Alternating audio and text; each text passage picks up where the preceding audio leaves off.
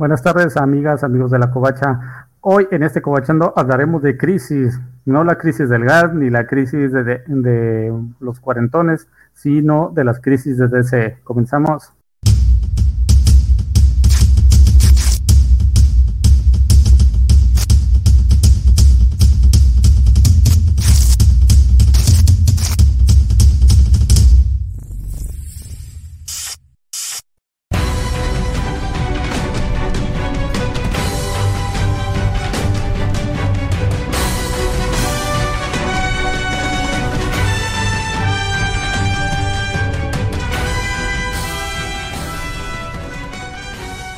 Buenas tardes, vamos a empezar estas crisis. Soy su anfitrión Spider Games aquí en Cobachando.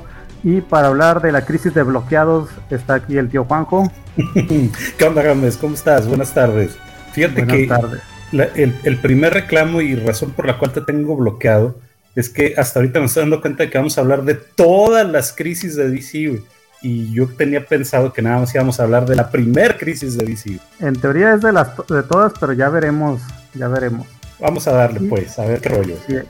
Y para hablar de hombres sin crisis al borde de la desesperación, el enano sensual. Este, vamos a hablar, vamos a empezar hablando de la crisis infinita, en Tierras Infinitas y a ver hasta dónde nos llegamos, ¿no? Este, si podemos hablar nada más de la primera crisis, pues nada más hablamos de la primera crisis, pero pues creo que a ninguno le gustó lo suficiente como para que nos clavemos a la profundidad de Pánico en el Cielo. Este, Digo, también podemos hablar de la crisis del 94 y aprovecho para... ¿Ya tenemos algún alguna escucha pendiente o estamos solos todavía? Sí, aquí está Félix, Félix Farsar, como ah, siempre. Félix, Félix, no cuenta. ¿Qué onda, Félix no cuenta. Pero, bueno, pero, antes, pero, antes, pero, antes, de seguir más sobre, sobre este programa, creo que es el momento oportuno para que hagas nuestro ah. disclaimer, Games. Ah, sí, cierto. Vamos a buscar el disclaimer, que es la parte más importante ¿Dónde lo habré dejado? Si yo fuera un disclaimer, ¿dónde estaría? en lo que lo encuentra Gama les digo, el Vale estaba proponiendo en nuestra, en nuestra este, covacha secreta que tenemos para los covachos chidos, que por qué no hacíamos un programa hablando de la televisión mexicana de los 90 y ahorita que dicen crisis, me acordé de la crisis del 94 y sí estaría padre que habláramos de lo que era la televisión mexicana a principios de los principios mediados de los 90 o todos los 90 para que vayamos de la poquito antes de la crisis del 94 al sexenio de Fox, porque fue la época en la que la televisión mexicana nos prometía eh, que se iba a hacer algo diferente a lo que estábamos eh, acostumbrados y bueno, como todo en la vida nos terminó decepcionando. Si Salinas de Gortari nos había prometido llevarnos al primer mundo, la televisión de los noventas nos había dicho exactamente lo mismo, güey. Eso sí nos Pero es que Salinas de Gortari nos iba a vender al primer mundo, es diferente. ¿Cuántos paisanos terminaron allá en Estados Unidos? son los que son los que afortunadamente no han permitido que esta crisis de COVID le pegue tan duro a las zonas rurales. A ver, Juanjo, te toca leer. Disclaimer, Covacheando no es una fuente confiable de información. Lo vertido aquí es de acuerdo a la memoria de los panelistas, la mayoría ya rucos que no se acuerdan dónde dejaron los lentes, aunque algunos no usen. Para hechos duros, favor de consultar los demás programas de la Covacha. Por su atención, muchas gracias. Así es. Recuerden que Covachando no es una fuente confiable de información, pero es una fuente muy divertida de información, como los documentales de Netflix. Justamente. Oye, pero antes de la crisis, platícame, enano, tú, cómo veías o, cómo era el universo de DC Comics previo a la crisis. ¿Qué era? ¿Qué, qué, qué era el universo de DC Comics? Era un, mundo, era un mundo contento donde Batman utilizaba su repelente de batitiburones. ¿Qué, qué eh, era? ¿Qué era? Antes, antes de hablar de eso, quiero, voy a decir algo muy muy triste. Si intentas buscar Crisis en Tierras Infinitas, lo que te sale es el crossover de la Rovers. Y ya para, para encontrar este los links al crossover original, ya está canijo. Porque pues ya a la chaviza no le interesa ese esa saga aburridísima de 12 números, ¿no? Pero, no es triste. Antes, antes de. ¿Por qué? Porque sirvió a su propósito, O sea, sí, o sea, trascendió a algo mejor. Antes, de, antes de, la, de, la, crisis. Si es que la Roverse puede considerarse como algo mejor. antes de la crisis, ah. DC Comics estaba en problemas. De hecho, bueno, qué bueno que ya dimos el disclaimer porque no estoy 100% seguro. Esto lo vi en un documental sobre eh, la bancarrota de Marvel en los 90, que no sé por qué empieza desde, la, desde poco antes de la crisis en DC. Cuando la crisis empieza a fraguar en la editorial, o sea, estamos hablando de uno o dos años antes de que se empiece a publicar, cuando empiezan a darle luz, cuando Karen Berger se empieza a mover, que después la pondrían en vértigo, este, se empieza a mover para tener nuevos talentos.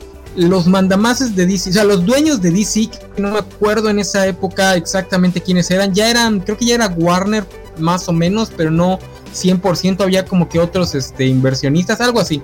El caso es que los dueños de DC empiezan a sentir que DC ya no da para mucho y hasta la plantean vender, plantean vendérsela a Marvel, de hecho, en determinado momento hubo la posibilidad de que por lo menos Superman se pasara para Marvel, porque se lo llegaron a... Según, según la Wikipedia, Time Warner compró a DC Comics en 1976 DC fue comprada por el holding Warner Communications, actualmente Warner Media, propiedad de ATT, para competir con el éxito de Marvel. DC inició una nueva campaña de producción de numerosos nuevos títulos, incluyendo nuevos superhéroes y cómics alejados de esa temática clásica. Así de mal estamos, eh, consultamos Wikipedia. No, no, es que ellos compran eh, DC, pero no la compran de forma directa. Hay algo raro ahí porque DC era parte de un holding que creo que lo tenía en determinado momento la empresa madre era una este, funeraria. Entonces la compra por parte de Warner al inicio no es completamente directa. Por eso es que DC tiene en, la, en el organigrama de, de Warner siempre ha estado medio difuso a quién, eh, en qué parte se integra y todo eso. O sea, acuérdense que hasta hace muy poco no había una versión de, de Bill Gemas eh, o de Dan Buckley de DC. ¿Se acuerdan que hasta hace muy poco pusieron a Dan Didio, a Dan Didio y a Geoff Jones y a, este. Oh, se me fue el nombre del de Image, este, que hasta hace muy relativamente poco, hasta hace como 10 años los pusieron a Jim Lee, cuando pusieron a la que era la que llevaba la, la IP de Harry Potter. Pero, pero el punto es que hablando, después de varios. Hablando de gente que ponen. Ah, llega, llega Carlos. Ponen, sí, vamos a, a, recibir a Carlos Dark Cloud después de su castigo autoimpuesto de. de dos cobachandos. Llega tarde porque anda en Japón, viendo las Olimpiadas. Sí, anda como. Ya acabo de llegar de Japón otra vez, me, todo bien chido por allá. No, no, no te creas que voy a dejar de pasar la, la, oportunidad de echarte carrilla porque subiste a tu Instagram eh, la fotografía de Carlos con su playera de la selección japonesa de fútbol, ah, pero eso fue, eso fue cuando Así es. Así es, señores, señores. mexicana. Por favor, mándenle la Guardia Nacional ahí a Oaxaca, Carlos. Ya, por favor. ¿Qué onda? Volviendo, ¿Qué onda? Volviendo a la crisis, el punto es que DC andaba medio malona para la época en la que deciden eh, entrar a la, a la, hacer el gran mega evento. Eh, tenía, había tenido series importantes, estaba la serie de, de O'Neill en Batman, creo que también O'Neill en, Green Lantern y en, y en Green Arrow, si no mal recuerdo. Este, y un par de series más por ahí, pero bueno, en general venía arrastrando la era de plata a más no poder. Ya saben, los típicos cómics de este Superman tiene que comerse mil hamburguesas, pero va a engordar, pero el mundo va a explotar si no lo hace. Cositas así. Entonces, esto es paralelo a cuando empiezan a dar luz verde a lo que es la, invasión británica, cuando dicen va hay que traer nuevos talentos y empiezan a darle luz verde a los proyectos de Watchmen. creo que ya estaba, este, no sé si ya había empezado, pero sí ya debe haber estado en pláticas reimprimir y terminar de imprimir B for Vendetta de Alan Moore, que, había, que se, había, se había impreso originalmente en, en este 2000 AD, y, y terminar con la parte que no había terminado Alan Moore, que se había quedado a la mitad. Y bueno, lo que DC busca, ah, porque otra cosa que tenía DC es que no existía el universo DC como tal. Marvel para esta época la estaba pegando durísimo con los X-Men, que de los 70 a los 90 los X-Men y Spider-Man eran los dos grandes cómics de superhéroes. Los X-Men de Claremont. De Claremont, sí, sí, pues cuando hablas de los X-Men de los 70 a los 90, el único guionista es Claremont. ¿Sabes, ¿sabes de qué deberíamos? Voy a hacer un paréntesis. ¿Sabes de qué deberíamos hablar? De los X-Men de Claremont y cómo Marvel le patea el trasero al final a, Chris Claremont. Sí, estuvo muy feo esa historia. Hay, en el libro, en el libro de Marvel de, de este de Tales Unleashed, algo así. Ay, cuentan una anécdota bien que, que sí te da así, te, te estruje el cocoro sobre el, el pobre Claremont. Que por cierto está involucrado Jim Lee en eso, ¿eh? Sí, los que luego creen que Jim Lee es de los de los buena ondita. Bueno, pero el punto es que DC estaba mal y una de las cosas que querían que les afectaba mucho es que no existía un universo DC. Marvel podía tener esos telenovelones así larguísimos porque bueno, tenían un universo cohesionado. En cambio DC eran muchos este, pequeños universos expandidos. Después de las crisis se crea esta idea de que la crisis la hacen porque odiaban el, término del multiverso y la misma DC ayuda a crear este mito. Pero realmente no es que, eh, realmente fue más por marketing que porque no les gustara la idea de que usaran el, multiverso. Porque después se crea este, este mito de que DC estaba harto de que los guionistas mataran al personaje y después dijeron, no, no, esa historia pasó en, en otro universo. Eso es más mito de, de, los fans que otra cosa. Pero bueno, este, entonces por eso es que DC plantea la crisis. Es, es Mark Wolfman el, escritor, ¿verdad? Mark Wolfman y precisamente George Pérez, así es. George Pérez, sí, que George, Pérez es el. George Pérez se encargó de, todo el arte gráfico. que es ahí donde, donde, digo, ya era famoso, ya era, ya era una institución en el medio, pero es con las crisis donde él agarra su fama de ser el dibujante de multitudes. O sea, Pérez te dibuja. Todos los se encuentra. Sí, sí, sí, te di 300, 400 personajes en una, en una sola imagen. En una que como, que como 20 años después se chingaría la mano justamente por eso, por estar tratando de hacer una imagen multitudinaria para el crossover Avengers JLA. Este, Avengers. Avengers. Avengers. JLA. Este, se, se, chinga uno de los, de los este, tendones de la manita y, es, y por eso es que se queda la mitad del el, el S. Pero bueno, llega la idea de la crisis. Paralelo a eso ya tenían con la nueva, con la inyección de sangre nueva en, los guiones, este, algunos de Bretaña, otros que venían de Marvel. No me acuerdo si Steve Eaglehart y su etapa en Batman es anterior a, las es anterior a las crisis, ¿verdad? ¿La etapa de quién? O es posterior. De, de no me acuerdo cómo se, cómo se llama. De Dale, un guionista. Dale Eagles, ay, sí. Creo que es ajá. posterior, ¿no? yo tengo la idea de que es posterior es, paralelo al, año 1 de Frank Miller, pero no estoy seguro. Pero bueno, el caso es que la crisis la van a usar justamente para empezar de cero. Para lo que después haría Marvel con el universo Ultimate, empezar de cero las historias, este, escoger lo que sí les gustaba de la, del canon, lo que no, etcétera, etcétera, darle un toque moderno a todos sus personajes, que les digo, la mayoría venían arrastrando la edad de plata, este, muy marcadamente. Y bueno, la crisis es pues tomar el, que creían que era el mayor defecto del, universo DC, que no era un universo, sino un multiverso, y hacerlo canónico. Entonces presentar este multiverso y después al final construir una sola línea temporal. Ese era el plan original que, se llevó a cabo. Este, en un en una de las sagas más grandes. De hecho, creo que esta es la primer saga considerada, o sea, llamada y publicitada como saga, si no mal recuerdo. Este, ya había habido más sagas, están las sagas de los X-Men eh, anteriores. No, no, fue, no, fue primero las guerras secretas, ¿sí, no?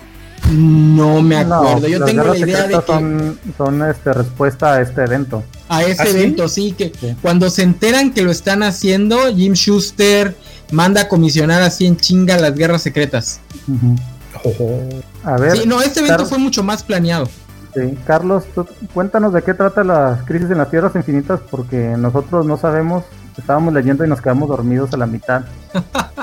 ni, a la mitad. Pues ya ves que eh, en, DC existe un grupo eh, llamado los, este, los monitores, que precisamente eh, lo que hacen es como que cuidar, ¿no? Que, que no haya personajes fuera de su universo o de su tierra, más que nada, porque aquí se llaman tierras al principio, Estás diciendo, estás diciendo, estás diciendo que Disney en su serie de Loki le pirateó el concepto de la sagrada línea del tiempo a DC Comics. Ay, todo todo mundo lo sabe, no te hagas. Marvel es una copia de DC, así que. Creo que no. No, hay por qué pasa, Carlos? ¿Qué, te pasa? Creo de hecho, de hecho, lo, de la sagrada línea, lo de la sagrada línea del tiempo. la crisis siempre, que no, siempre se me hizo. Luego Marvel quiso hacer su crisis. Lo de, la, Sagrada Línea del Tiempo se me hace una ligera puya y referencia a la etapa de Schuster, porque él era el que consideraba la, la, continuidad como algo sagrado. Y él fue el que le creó el terror a muchos guionistas con respecto a la continuidad. Este... Schuster, Schuster el creador de, de Superman. Jim, Shooter, Jim, Shooter, Jim, Shooter, el editor de Marvel. El editor de Marvel, Jim Shooter es ah. este se hizo de muchos enemigos justamente por ser eh, un, editor que quería que todo fuera al puntillismo de, continuidad. ¿No? Si, un si Spider-Man se columpiaba a las 3 de la mañana en, la, eh, en el mismo rango de horario que una historia de los Vengadores, tenía que dibujar a Spider-Man columpiándose a esa hora. Entonces muchos en el medio le agarraron un odio visceral a la continuidad. Entonces, lo de la sagrada línea del tiempo se me hace un pequeño guiño a ese tras bambalinas de la industria del cómic. Es como una, se me hizo siempre como una burlita. Dice Félix que, a ver, a ver, no es lo mismo multiverso que líneas temporales infinitas. A ver, que se lo vaya, que se lo vaya a decir al productor de Loki. Que se lo vaya a decir al productor de Loki. Estaba mejor su otro comentario. Nos dice que la etapa de Eagle Heart es de los 70, entonces anterior a las crisis. Este, Exactamente. Que, hay un, no, no, no, no, concuerdo, no concuerdo con Félix respecto a lo del multiverso y las líneas del tiempo. Eh, no, sí son dos conceptos diferentes. Son dos conceptos diferentes. Lo hablamos en el, en, el, en el episodio de Loki, que Loki lo está manejando como si fueran lo mismo, pero realmente son dos conceptos diferentes. Dice Bernardo, llevo cinco segundos aquí, dice Carlos que Marvel es una copia y mala copia de DC y vengo a ver de ver el Escuadrón Suicida de Gun. Así que está bien difícil de creer. no, la verdad es que, la, verdad, la, verdad es que, la verdad es que Marvel y DC no son originales. Ninguna de las dos empresas es original. Son los cómics son un, un medio eh, muy iterativo, donde alguien hace algo, otro, otra persona lo copia y otra persona lo copia, otra persona lo copia, otra persona lo copia. Si nos vamos a la originalidad, solo hay dos, solo hay un personaje original en los cómics que es Superman, todos los demás son una copia de Superman, incluido Batman, que el propio creador de Batman decía que nada más lo hizo como una copia de Superman. Vamos a, vamos a transformar a, The Shadow en Superman y pum, ahí está Batman. Entonces, no, estas guerras de que cuál es más original, ninguno es más original, son un, son un medio bastardo y como tal les, se les da mucho el absorber ideas Superman, de, fuera. Superman es una copia sí, y además, eh, pues ahorita es nada más para carrilla aquí al JJ que. este, ¿Cómo, ¿cómo vas resulta, a decir que es una, ahora resulta. ¿Cómo vas a decir que Superman es una copia de Cristo? ¿Cuándo has visto a Superman en pose de Cristo en alguna película de Zack Snyder? Este, no dejo cuento porque voy a tardar. Checa lo que dice Bernie aquí, y si es cierto, lo de Loki con el He Who Reminds es el multiverso, ¿cómo no? O sea. Es que, no, espérate, es que la serie de Loki está manejando los dos conceptos como uno solo. Te digo que lo comentamos en el programa de Loki. Lo que pasa es que Marvel es inteligente, sabe que la mayoría de las personas no va a diferenciar entre multiverso y líneas paralelas. Para la mayoría de la gente es exactamente lo mismo. Para nosotros los ñoños sabemos que es distinto, pues así que ahorita se los presenta como si fuera lo mismo. Ya después cuando necesiten hacer la diferenciación lo harán. ¿Te, acuerdas del episodio de Los Simpson con qué acabas de ver, Lisa? ¿Qué acabas de ver, Lisa? O sea, ¿qué acabas de ver, Lisa? no, no, no, no me venga, no me venga con esto. El creador de, los creadores de Batman son este Bill Finger y este Bob Kane. El, Bob Kane es no sé por qué se subieron al mame de que el dibujante puede ser menos creador que el escritor. O sea, si Bob, si Bob Kane, si Bob Kane no hubiera trabajado en Batman, Batman no existiría, punto. Las ideas de Bill Finger podrían haber sido muy buenas, pero sin el dibujante no sirven de nada. A ver, Bernardo está pidiendo aquí insistentemente algunas cosas respecto a que le expliques algo de Loki. Pero si quiere que se lo expliques, que pague cobacholares, güey. No, no, no, que vaya a ver el otro programa. Que, que pague cobacholares, cualquiera de las dos, güey. Ajá, que pague cobacholares. Ahora sí, este, Carlos, continúa con ¿qué tanto te acuerdas de las crisis? Porque la verdad yo no me acuerdo ah, ah. más que de la pura, de la pura este, premisa. A ver, para Samuel esta pregunta... Estaba, con que... A ver, ¿qué dice? Dice que si hora cero se considera una crisis, si llegamos a ver a hora cero, pues les, les comentaremos. Spoiler pero, alert. Pero, pero, no les respondas, que, que, vayan y compren cobacholares. Covacholes no se compran, se canjean. Ahora sí, Carlos. bueno, pues sí, dile que lo canjee. pues sí, te decía, era, era un, este, alguien llamado, o bueno, un grupo llamado Los Monitores, que están cuidando precisamente esta cuestión de las diferentes tierras en el universo DC. Entonces eh, empiezan a notar que una especie de antimateria está consumiendo diferentes tierras. ¿Esto qué significa? Que están dejando de existir, por lo que empiezan a mandar a una especie como de, también como guardianes de, estas cuestiones de las tierras múltiples. Y es cuando eh, aparece también un nuevo personaje, yo no recuerdo que haya aparecido antes, que se llama Alparia, que eh, él ahora sí que sufre cada que una tierra va a desaparecer porque llega justo en los últimos instantes de dicha tierra. Entonces ese es como que su castigo o poder el estar presente en cada tierra diferente, pero justo en el momento en el que empieza a destruirse. Es aquí cuando también eh, esta antimateria es como en, en, un principio pues nada más era como que materia oscura, ¿no? Ya saben lo que hay en el universo. Pero también esto llega con otro personaje, o sea, si existen todas estas tierras, eh, ¿por qué no van a existir unas tierras paralelas que provengan de este universo oscuro? Y es aquí donde empieza a darse también ese, ese primer vistazo a lo que ya actualmente se conocería como el multiverso oscuro, ¿no? Pero aquí como que se da ese principio con el antimonitor, o sea, si existía un monitor, ¿por qué no una antítesis del personaje? Entonces, este es el primer eh, reconocimiento, podemos decirlo, a, este, eh, a esta energía oscura y él lo que va a hacer es consumir también la energía de las diferentes tierras. Al matar, eso es lo que a mí me sorprendió porque se supone que el monitor era una especie de autoridad en las cuestiones de tierras múltiples, que los héroes, cuando él empieza a convocar a héroes eh, para que puedan eh, pues preservar su tierra a través del White Rider, otro personaje también de esta historia, pues lo matan creo que en el segundo o tercer número y, todos se quedan así como que, pues ahora qué vamos a hacer si él era el mero mero en, en esta cuestión. ¿Y qué es lo que resulta? Eh, bueno, pues el antimonitor que, que quiere seguir consumiendo más tierras. Entonces, eh, aquí lo que vamos a ver es que todas estas historias, como ya lo comentaba también el enano, de todas las, las diferentes eh, tierras que se fueron creando con diferentes historias, pues van a, van a tratar de, de, de luchar para mantener su tierra o su universo propiamente. Pero pues vemos que, poco a poco, así conforme va avanzando la historia, muchos personajes de la época eh, de, oro, de plata, pues van desapareciendo y, precisamente eh, caen en el olvido para que una vez que todo esto se componga, porque se supone que también esa era la, otra cuestión, tienen que, tiene que haber algo o alguna tierra que sobreviva al paso de, de la antimateria y, a partir de eso eh, resurge todo el, todo el multiverso o todas las tierras y, empieza una nueva cronología. Entonces, eh, pues esto queda como resultado que precisamente todas esas historias pues absurdas que existían de, Batman en el espacio o de Superman, como dijo ahorita el enano, mejor que se tenía que comer muchas hamburguesas para que la Tierra no explotara, pues eh, se olvidaran de todas esas realidades y, los personajes pues ahora sí que más emblemáticos o que tuvieran más carrera, por así decirlo, eh, tuvieran un nuevo inicio, unos nuevos orígenes y, todo ya tuviera una continuidad, porque precisamente, ya como lo dijeron, esta crisis en Tierras Infinitas fue precisamente para darle una continuidad a toda la lectura y, pues creo que eh, ya eran, no me acuerdo si eran 50 años, creo, de, de DC Comics, entonces todo, todos esos años que habían producido historias tanto buenas como absurdas, pues tuvieron un reinicio.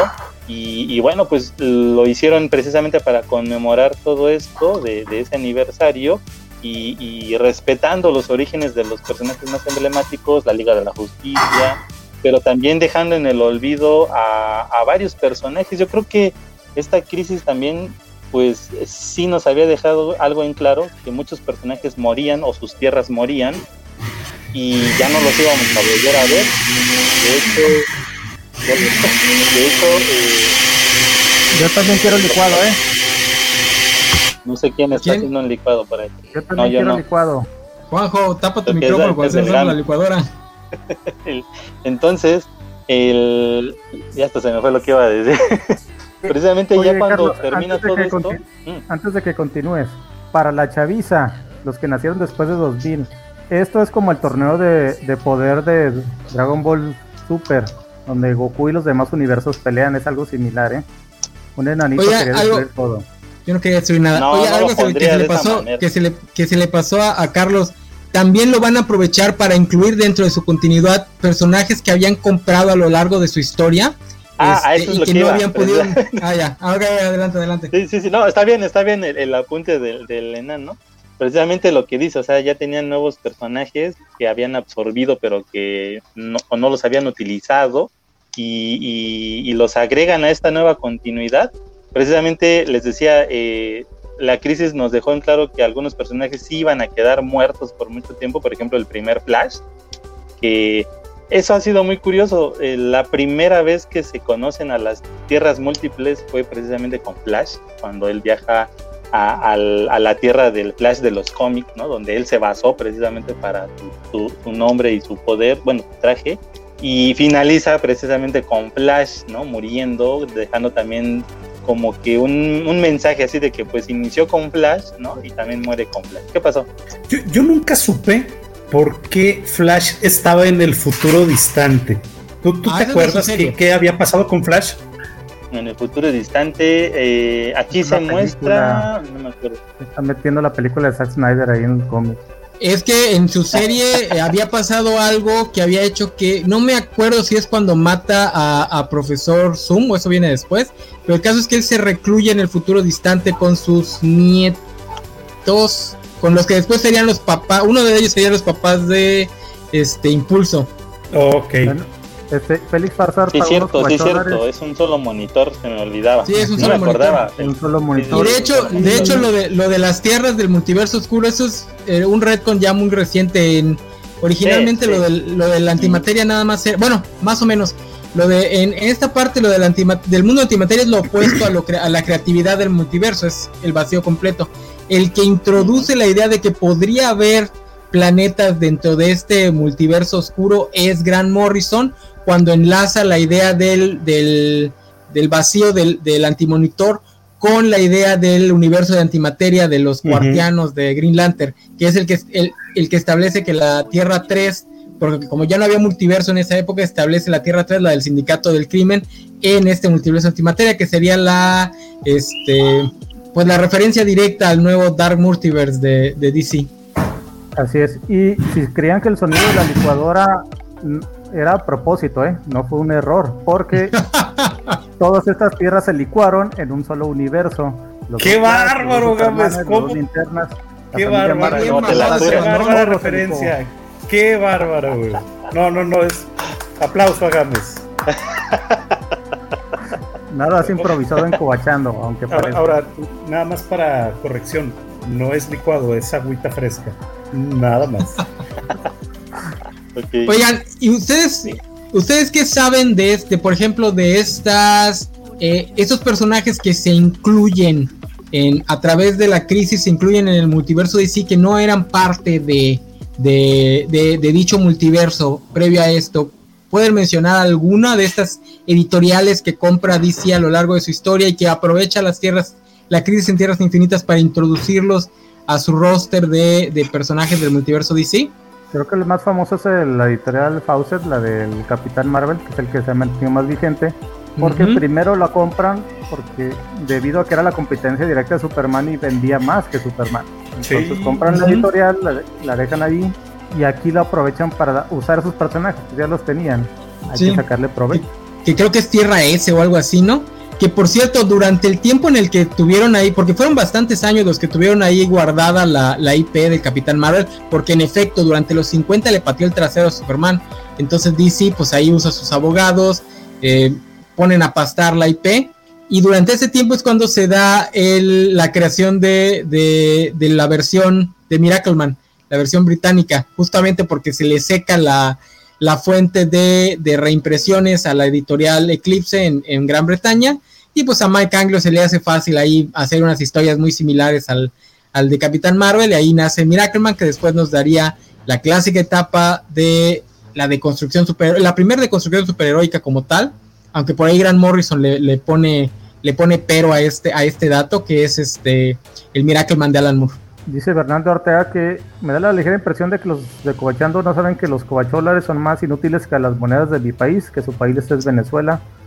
Yo, creo que andamos a la par de, paridad, ¿no? Los cobacholares. Si fueran, si fueran inútiles ya los habrías votado para que te expliquemos lo que estabas preguntando. El hecho de que no quieras hacerlo significa que son útiles.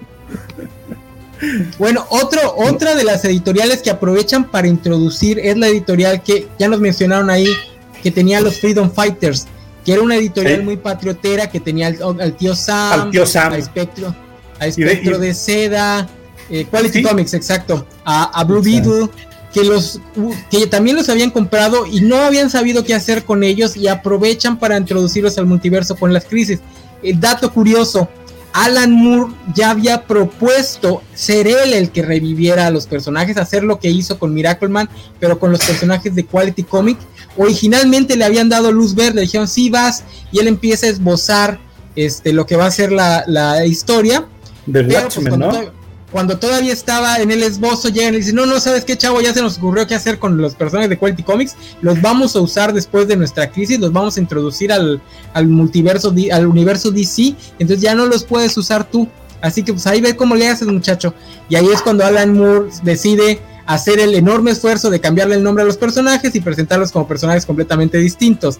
Y así tenemos a, a Espectro de Seda, que es un personaje idéntico, a Night Owl, que es básicamente Blue Beetle, que por cierto, el comediante es el personaje que está interpretando John Cena ahorita en, Suicide Squad, es de Pacifier o algo así. el más oscuro de todos es este, el que, el que es la versión de, de Osimandías original, que es el coronel Thunderbolt o algo así. Es el más oscuro, el que menos se parece a, la versión original, pero todos los demás son básicamente el mismo personaje, nada más le cambió la, el nombre y algunos, algunos este, cosas superficiales. Pero bueno, esas son las dos editoriales más famosas. Creo que por ahí hay algunos otros que, medio, que igual meten, pero esas son las dos más famosas que ellos usan, eh, que, usan la crisis para introducir a esos personajes en una sola continuidad. Que bueno, ahorita ya se convirtieron en, estándar de, de, DC.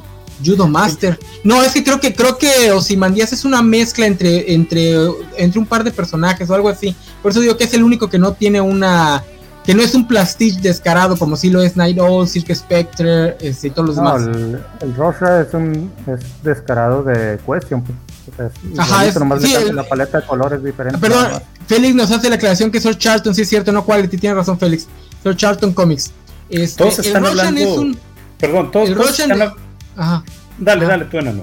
El Roshan es de hecho una burla a, a este Steve Dico no solamente es una parodia de The Question, es una burla a un personaje que después crea Steve Ditko cuando se va de Marvel y DC, se va a crear sus propios personajes, que es Mr. A, que es un personaje aún más libertario que, que The Question, y que ahí sí se aventaba unos discursos larguísimos. De hecho, Morrison en su parodia Watchmen en, en Multiversity, en el número 8, si no mal recuerdo, hace una burla aún más descarada a Mr. A poniéndole una pared, literalmente una pared de texto en un diálogo. O sea, se pone a hablar el personaje así y se avienta una pared de texto entera. Muy bien. Oye, no digan ronchas porque perdemos un cubacho en la mesa por tradición. No, aquí no nos vamos ni aunque nos corran. No entendí. es, de los cómics de la semana. Iban a hablar de ronchas y uno de los ponentes no quiso y se fue. No, haz, de cuenta que hizo esto. Pum, y se fue. Vámonos a medio programa, Oye, todos, están hablando de, superhéroes acá bien oscuros y bien este. Eh, bien, bien, complejos creados por o, retomados por el gran Alan Moore. Pero nadie está hablando de Captain Carrot. ¿Qué les pasa? Eh, pero lo que pasa es que esos eso son los las cosas que ya tenía DC y que que como decía Carlos, se van a perder durante varios años, porque durante muchos años no los vuelven a tocar. El sindicato del crimen, por ejemplo, creo que lo revive Morrison hasta casi finales del, del, 2000, porque durante un tiempo sí hubo como que una línea editorial de no revivir nada de ese multiverso.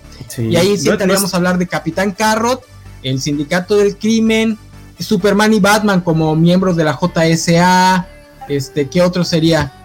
¿Quién más pudiera ser? Mm. No. Prácticamente toda la, la, pues prácticamente toda la JSA porque no aparecieron en muchas historias por muchos años ya dentro del universo post crisis mm, por ejemplo me viene a la mente Wildcat este uh, el Alan Scott original del Green Lantern no pero, pero Wildcat sí Wildcat sí este eh, eso sí aparecen sí reviven a la JL a la JSA dentro del, del, del universo DC lo que no reviven es la presencia de Superman y Batman porque la de Wonder Woman sí la reviven y, restablecen que es Hipólita, la, la, Wonder Woman de la Segunda Guerra Mundial. Oigan, una corrección. Aquí nos ahorita Gámez nos puso una imagen de los personajes de Charleston. Los personajes de Charleston son una cosa, los personajes de Quality Comic, los Freedom Fighter, son otra completamente distinta. Este, los de Charlton eran aún más oscuros que los de los de Quality. Los de Quality y los Freedom Fighter eran más famosillos. Los de Charlton sí eran súper, súper oscuros. Justamente por eso es que los pide Alan Moore para hacer lo que después sería Watchmen. De que el más rescatable es el Blue Beetle que hasta llegó a la Liga de la Justicia. Sí, sí, ese es el, el más, el que más fama tuvo después. Bueno, y Capitán Átomo, pero Capitán Átomo lo modificaron bastante, bastante, para... Bastante, bastante. Oye, ahorita que hablabas de, alguna situación, me vino a la mente que quizá no seamos los cómics de la semana, pero sí les recomiendo mucho que le den un vistazo al Justice League Heart 2 de Grant Morrison y Frank Whiteley. Es una genialidad de cómic. ¿eh? ¿Nueva? Genialidad. ¿Qué? La, nueva la Televisa. La acaba de reimprimir ah. Televisa. Sí. Ah.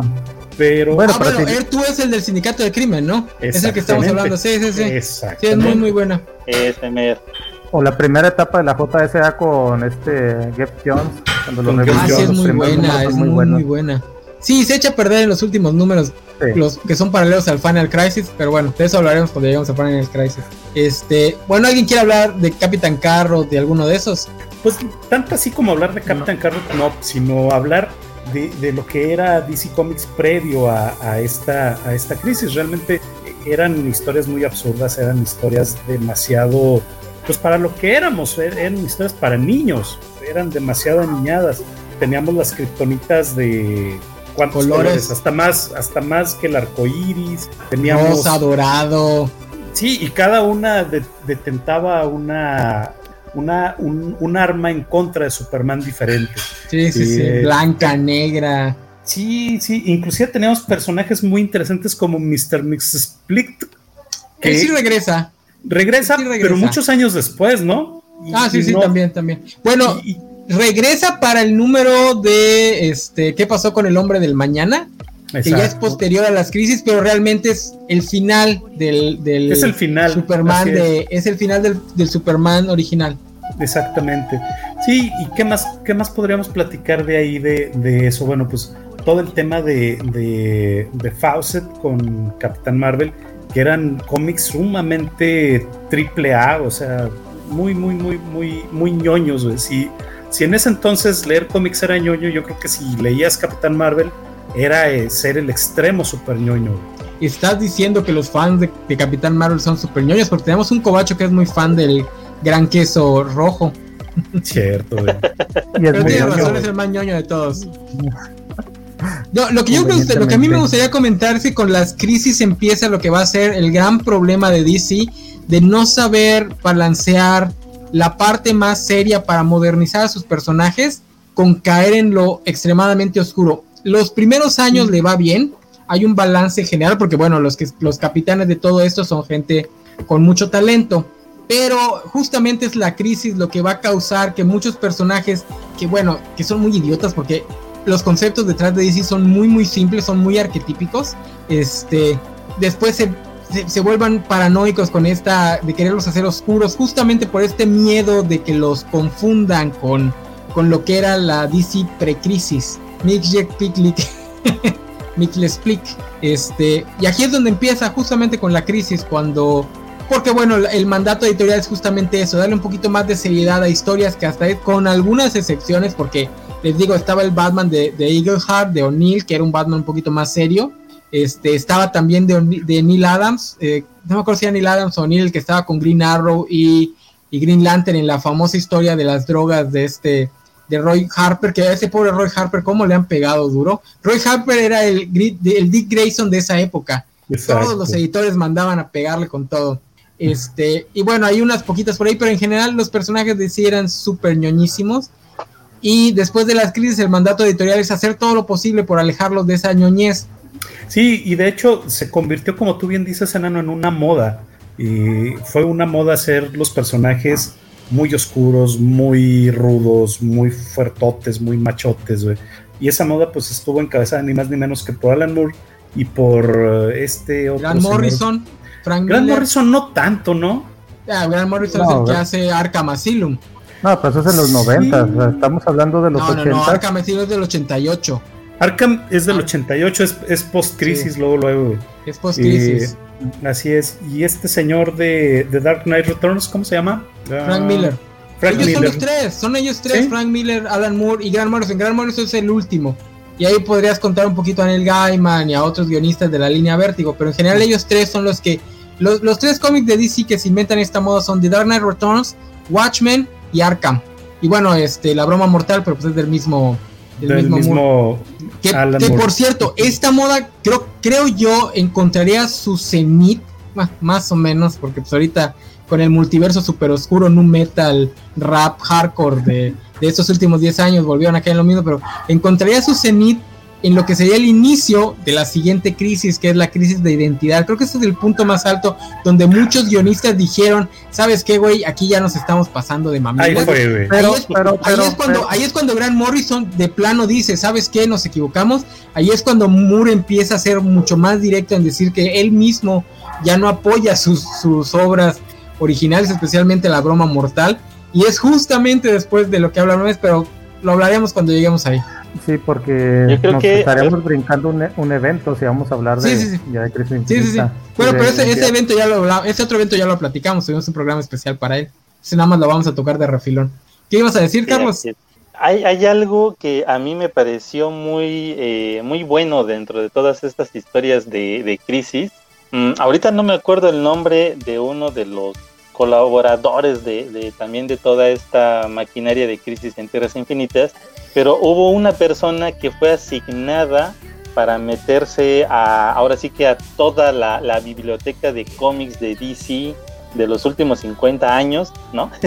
Lo metieron a la biblioteca a chutarse todos los cómics y encontrar a todos los personajes posibles de este, eh, de esta editorial para que precisamente tuvieran una historia de, de, aparición y de destrucción, porque te digo, eran tierras que iban a desaparecer, entonces tenían que tener a alguien como una especie de bibliotecario del universo DC para que encontrara a todos estos personajes y les dieran un, un fin, ¿no? Un final al destruirle su, tierra.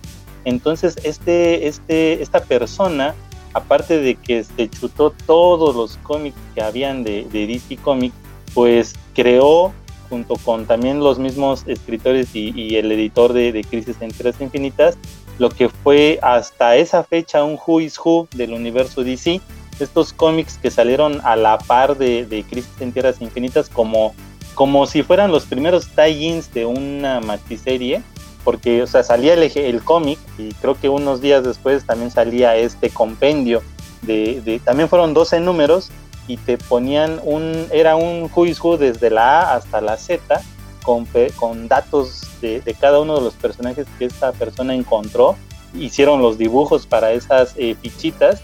No sé si ustedes recuerdan los cómics de Editorial Beat, que de repente algunos cómics traía una página con ah, una ilustración completa de algún personaje y atrás todos sus datos de nombre, edad. Ah, bueno, pues esas hojas son basadas precisamente de los cómics de, bueno, de los Who is pero propiamente no es un cómic, es, pues sería una biblioteca y fueron las primeras también eh, en existir en, el mundo comiquero, porque hasta la fecha cuando se daba esto, pues creo que ni, ni en Marvel existían estos Who is Me estás diciendo, Carlos. Sí, ya sabes, eso es una me estás diciendo, Carlos, me estás diciendo, Carlos, que las fichas de personaje de Marvel donde venía el personaje de frente, el personaje de perfil y el personaje de Pompis es una copia de DC Comics? Tal cual. no puedo creerlo. La, idea, la idea de imprimirlos sí, pero ese tipo de fichas son las que utilizan en este para ese tipo de productos, animación y cómics son este fichas de personajes para que los dibujantes sepan cómo lo tienen que. Por eso es que en muchas fichas está este chistoso que la parte de atrás si traen capa, la tiene que estar agarrando con un brazo para que se le vean las nalgas. el chiste de esta ficha es que sea de que puedas ver la anatomía completa del personaje. Exactamente. Como, Pero fíjate que como paréntesis, como paréntesis muy interesante, como paréntesis muy interesante, Marvel Legends de Hasbro para sus presentaciones de figuras utiliza ese mismo esquema que los cómics ochenteros de Marvel. Es una genialidad, ¿eh? Lo que, lo que hace DC con Tierras Infinitas es presentárselo al público, es presentarlo en un formato que le vaya a interesar al público, que es lo que copia Jim Schuster, porque en Marvel lo hacía todo Jim Schuster, él era el que se le sabía la continuidad al, de pe a pa y él era el que estaba detrás de todos. Y ya después se le ocurre que es más fácil si crean una, un compendio real. Hay un, hay un dato, no sé si sea real, yo lo leí en un libro que se llama Batman, el resto es silencio, un, pues vamos a llamarlo mito, se lo achacan a Ed Baker, no, no, este, no lo aseguran porque dicen que es, que fue medio bajo, bajo el agua, la fría, vez que Bruce tenía la fama de ser medio, medio niño, este, rebelde, se lo achacan a que él una vez dijo en una entrevista que cuando te dan el, cómic de Batman, cuando te dan cualquier cómic de Batman, dice que es muy triste porque tú llegas como un fan de Batman y dices, ay, voy a escribir el cómic de Batman, tengo tantísimas ideas, y que lo primero que hace el editor, estamos hablando, si ahí podemos ver en, pantalla lo que es la ficha de personaje, vemos las nalguitas del Capitán Ultra, sepa Dios quién sea ese personaje. este, y bueno, dice Bruce Baker que el editor te entrega una Biblia de lo que es Batman. Y ahí viene todo lo que no puedes hacer con Batman. O sea, Batman no puede hacer esto. Digo, es un mito, nadie nunca lo ha corroborado. Ese libro se lo achaca a Edward Baker. Este. pero bueno. Batman, Batman, no puede bajar. No, Batman no puede bajar. ¿Cómo crees? No puede matar ni bajar. en la Biblia. pero, pero Batman mata en la película de, de Batman de los 80. Jimmy, Palmonti tuvo un run de Twitter muy bueno acerca de eso, Juanjo. De ¿Ah, Porque muchos dicen, sí, cuando estaba el, mame de que Superman no debía matar, muchos respondían eso, pero Batman mata en todas las películas. Y dice que eso no tiene nada que ver con los cómics, dice que eso es porque en las películas de acción, especialmente en esa época, si el personaje heroico no mata a sus villanos, el público lo veía mal. Eh, la mentalidad de los gringos, que era el único público al que le interesaba esa época a Hollywood, este, ve mal que los villanos no mueran. Entonces, los, los villanos tienen que morir, ya sea directamente asesinados por el héroe o con una muerte Disney, que es donde el héroe los trata de salvar, pero al final de todas formas se mueren. Este, por eso es que Batman mata, porque está porque el guion de Batman de, de, Burton está escrito como una película de acción, no como una historia de cómics. Porque para, para ese entonces la idea de que, de que los villanos no murieran al final de la historia se veía muy ñoñísima. O eso es lo que dice Palmonti, no sé si sea verdad. Pues suena, suena lógico. Suena lógico. Sí, mata, sí, sí, mata. De hecho, trae, galletas. No, no, pero en los cómics, en los cómics, o sea, ah, lo del asunto de la o sea, sí, sí, sí. no lo mata literalmente, pero lo deja morir, que es lo deja morir. lo mismo. Igual pues, hay unas imágenes donde, donde mete unos maleantes a un camión de basura y los aplasta con ese. Sí, entonces realmente lo, lo, que no entonces realmente lo que Batman no tiene permitido es bajar, güey. Punto. Sí, te decía, bueno, y continuando con los cómics estos de los Who is Who, eh, te digo, lamentablemente aquí en México nada más veíamos unas cuantas fichitas que están impresas dentro de los mismos cómics que publicó Bit, porque así como aparecen en esas fichas, así es como se, recopilaron en esos 12 ejemplares, fueron 12 números también, y te digo, salían a la par de los, de los ejemplares eh, de Crisis en Tierras Infinitas. Hace apenas, que será? Unos dos o tres meses, en Twitter un usuario colgó un video de que sí los recopilaron también en TPB, en un solo tomo vienen todos los 12 números, y es así como que es, es ahora sí que la Biblia máxima pre-crisis, porque ahí vienen incluidos, pues digo, todos los personajes que existieron en DC hasta antes de las crisis en Tierras Infinitas. Yo tengo nada más como dos o tres ejemplares, no, no pude conseguir los, eh, los 12 completitos porque sí está, estaba, está cañón conseguirlos y aparte el precio, ¿no? Ahorita sí, sí los, los suben, eh, pero eh, realmente yo creo que eso fue algo, te decía, a mí, a mí me impresionó cuando leí toda esa anécdota, ¿no? De que habían mandado a una persona a chutarse todo, todo DC Comics y sacar estas fichas de cada uno de estos personajes que les digo, lamentablemente aquí en México nadie, ni Bit ni Televisa se ha, eh, ahora sí que he puesto la tarea de, hacer algo así, de traerlo en español. Habría sido una idea genial, porque es, es una biblioteca de, puro personaje de, DC. Tampoco de Marvel no han traído, entonces, ¿qué pasó? A eso, a eso iba. ¿Tú por qué crees que sea eso? Aquí no se da en México que impriman ese tipo de libros, porque no es el único. Hay, después de eso se hizo muy común este, Biblias de enciclopedias de los personajes, etcétera, etcétera. Ahorita acabo de ver que un, creador de cómics en, Instagram estaba presumiendo un libro que se llama Los 100 cómics que, hicieron Marvel. Eh, ah. ahí anotando. Muy, muy padre. ¿Por qué crees que en México no se da mucho la publicación de esos libros? ¿Será que no es cosa de la editorial que está publicando los cómics de la casa? ¿Será que esos libros requieran otro tipo de derechos? ¿O será que no hay el público para que se vendan? Porque son caros, siempre son caros. Sí. Pues en primera yo creo que al ser un material que, es más como un, un, objeto de divulgación informativa, como un libro o enciclopedia como tal, yo creo que, que sí requeriría a lo mejor una licencia diferente. Entonces, eh, pero aquí lo que me asombra es que estos Who is Who, como lo están viendo ahorita en pantalla, pues sí se vendían, te digo, a la par del, del cómic o del número que, salía de Crisis en Tierras en Estados Unidos.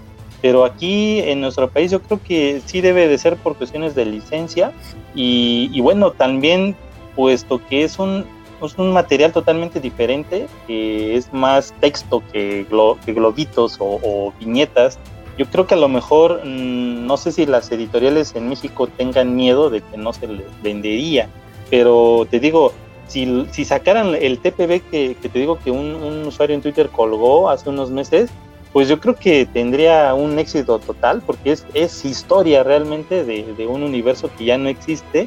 Y, y bueno, pues eh, lo único que hemos visto de enciclopedias ha sido, si te has dado cuenta, a través de otras editoriales que no han sido Televisa, ¿no? Por ejemplo, ahí está este, estas, estos libros que trajo el periódico Milenio, ¿no? Con respecto a, a, toda la historia gráfica de Marvel, de DC también. Entonces, y, y, a pesar de que se, y solamente se vendieron en, en algunas ciudades del, del, país, ni siquiera llegó así a, a, distribuirse en todo el país. Entonces, también creo yo que es ahí, ahí se dan cuenta, o a lo mejor de tener un, un dato erróneo de que solamente en, en algunos lugares se, se, va a llegar a vender. Y yo creo que por eso no se han, no se han aventado a, a traer algo así. A mí, la verdad, yo lo disfrutaría mucho porque eh, trae mucha información de, de, estos personajes antes de la crisis y que fueron base para personajes post-crisis. Entonces, te digo, lamentablemente se puede conseguir nada más en inglés y a precios altos, sí. pero, pero sí, aquí, aquí están desaprovechando este, ese chance de... O sea, imagínate ya cuántos años cumplió esta, esta historia de Crisis en Tierras Infinitas y bien pudieron haber aprovechado, ¿no? Ahora mira el compendio con todos los personajes, hubiera estado genial, la verdad. Sí, pero sí, desafortunadamente, sí, de, desafortunadamente, y, y, y llega mi, mi, momento para hablar mal de mí. Eh, las crisis de las tierras infinitas se publicaron originalmente en Estados Unidos, ¿saben cuándo? En abril del 85, terminaron en marzo del 86, un año después. ¿Quién me quiere decir cuándo fue la primera vez que se publicó Crisis en, en las Tierras Infinitas en México? Creo que fue con Vid en los 90 porque yo no tengo noción de algo antes de, ya sea por, por las editoriales que manejaban eh, DC en aquel entonces, nunca he encontrado registro, salvo esta editorial 5, pero también creo que fue a principios de los 90, entonces fue, fue yo sinceramente tengo nada más fue con Beat, tengo fue, noción, pero en los 90. Fue con, Beat, fue, fue, con, fue con Beat, pero no fue en los 90. Tengo aquí el registro de sí. la página de mis cómics a ver. Y uh -huh. dice que fue en julio del 2003. No, no, no, no. ¿No? Hubo una impresión no, mexicana de los no, 90. Fue la re, fue reimpresión. Sí, porque yo los, sí, yo los compré en números atrasados. Aquí en, aquí en Campeche, en Mérida, había lugar donde podías ir a comprar cómics viejitos y yo ahí me conseguí casi todos los 12 números. Eh, sí, 12 números en bit sí. y fue en los 90. A ver, amigo Félix, ayúdanos fue... a sacar ese, ese, ese dato, es por que, favor. Mira, Juanjo, es que te confundes porque no fue tan popular como Pánico en el Cielo, lo entiendo. Por eso se te va de la mente, pero. Oye, Ahora, pero lo que, sí, no pero, lo que sí, Beat, ¿eh? pero lo que lo sí que fue un hecho, pero lo que sí Ajá. fue un hecho es que Beat publicó primero la hora cero crisis en el tiempo que sí. las crisis en las tierras infinitas. Ese Eso sí, sí. fue un hecho. Eso sí. Pero antes de, antes de ir a hablar de hora cero, este. No, sí las publicamos, yo las tengo, yo tengo varias todavía que tienen el simbolito de los 50 años, de la celebración de 50 años, aunque pues ya no tenía 50 años las DC. De hecho, No, ya, es que haber las- tenido mínimo 10 años las crisis. La- Las que estoy viendo son precisamente del 2003, pero vamos a ver que nuestro amigo Félix nos ayude a checar ese dato. Para Sí, esa ya fue una reimpresión y ya fueron menos números, fueron creo siete, siete Sí. números porque metían Sí, más es. páginas por, por números. No, esa es la reimpresión. Mira, por aquí Luis Juárez nos dice que se publicó dentro del título de Superman en el 97. Superman presenta. El clásico Superman presenta que te mostraba cosas que no eran de Superman, pero de Superman. Luis, qué bárbaro, te, ganaste unos buenos aplausos. Bueno, este, ajá. Eh, el, punto es, eh, normalmente estamos muy retrasados en, México respecto a lo que se publica en, las editoriales, pero caramba, ¿cuántos años? ¿11 años después venía a publicar esta macrosaga? No, pues no. Ya, ya, totalmente desactualizada, ya totalmente fuera de timing. Lo que pasa es que no había, pero, originalmente, Juanjo. O sea, ¿a quién se le ibas a vender cuando los que sí conocían de cómics estaban más clavados en el nuevo estilo noventero, con las Pepsi Cars y la fregada? Mira, era para que hubiera salido en los tomos de Beat, bueno, ni siquiera se llamaban tomos, en los cómics de Beat de media carta, los cuadritos esos todos horribles que, se vendían. Con, con que le pusieras el título de Superman, con eso vendía. ¡Ah! Perdón, sí lo hizo en el 97. Lo hizo de la misma manera, güey. Le puso Superman presenta, güey. No, pero ya parece. Pero mira, fíjate, ahí, ahí sí. Eh, exactamente, mira, en ese, en ese aspecto, así haya llegado. Híjole, ¿cómo defiendes a David, Carlos? ¿Cómo defiendes a No, no, no, no estoy defendiendo a David porque mira, o sea, apenas voy a, voy a, voy a hablar lo que, lo que quiero puntualizar. O sea, así hubieran pasado 50 años o 10 años o 11 años, como dijiste ahorita, del desfase, si no se hubiera publicado Crisis Enteras Infinitas por Bit, bueno, ya lo hizo Televisa y cuántos años pasaron de vida Televisa. Entonces, e, eso demuestra que no es que esté ya fuera de contexto o, con historias muy viejitas. E, este tipo de historias, yo los, yo en, lo personal, eh, lo considero como una parte de la historia del universo DC o de Marvel también con sus guerras secretas, como para conocer cómo estaba el mundo comiquero en aquellos años y lo que hicieron para tratar de, componerlo. Entonces, pues para mí es, es algo muy genial que haya sido publicado porque siempre estaban las columnas en los cómics de Beat, ¿no? Que, que siempre hablaban de algo de precrisis y postcrisis. Y la verdad cuando anunciaron esto por Beat de que por fin ya iba a llegar la, la, crisis en tierras infinitas para conocer precisamente esos cambios, fue así como que, pues qué chido que durante sus columnas en los cómics de Batman o de Superman estuvieran también como que, y, no sé, incentivando a los lectores que, pues miren, es que en las crisis enteras infinitas sucedió esto. Entonces ya como que te siembran ahí el gusanito de que, mmm, sería chido que lo publicaran. Entonces no sé cuántos años estuvieron haciendo eso, que para cuando dijeron, ok, vamos a publicarla, pues ya los lectores, o al menos fíjate que en mi círculo de amigos que leíamos cómics en aquellos años, así como que, güey, van a publicar la crisis y la vas a comprar, sí, entonces ya estábamos esperando el siguiente número, entonces yo creo que sí fue un éxito que lo hayan publicado en aquellos años por Bit y ya los que no la pudieron conocer y que son nuevos lectores, ahora por Televisa ya está hay dos versiones, ¿no? Mal traducidas a lo mejor o algo así, pero aún así tienen material, ¿no? tienen el pie con la estampita ahí va. Entonces es material que esencial, pues, ¿no? Que, que, todo comiquero por lo menos debería tener en su biblioteca de cómic para tener precisamente ese, esa, esa eh, cuestión histórica de cómo cambió un universo a otro, pero que bueno, posteriormente eh, siguió arrastrando ciertos problemas de continuidad que derivó en las siguientes crisis, ¿no? Sí, si no quieres leer, te pueden servir para dormir como a Juanjo.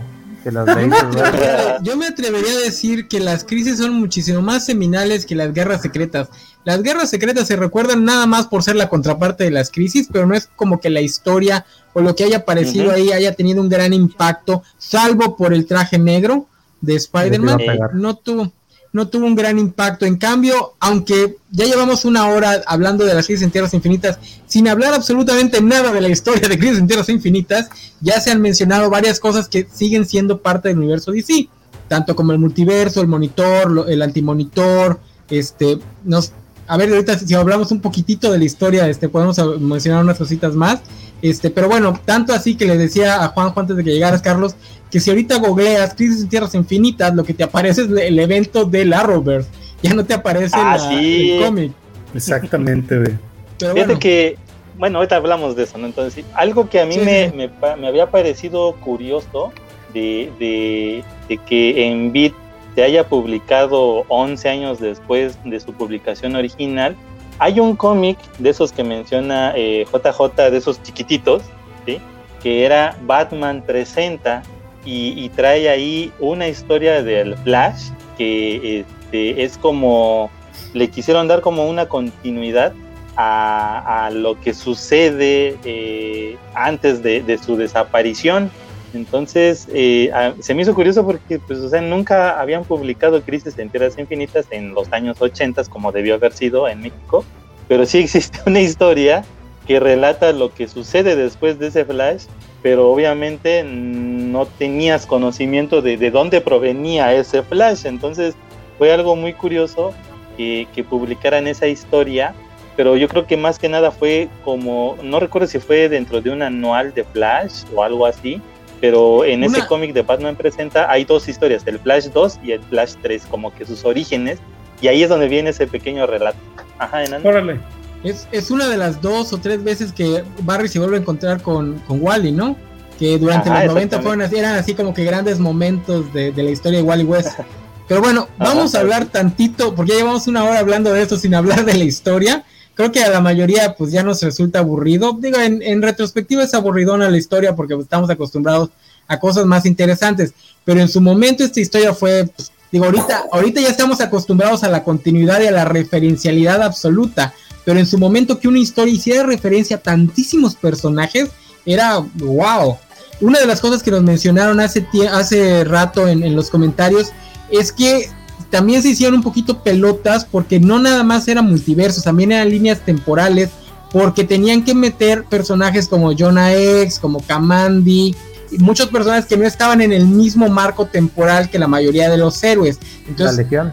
La Legión nos decía el comentario que no tenía lógica que la Legión apareciera.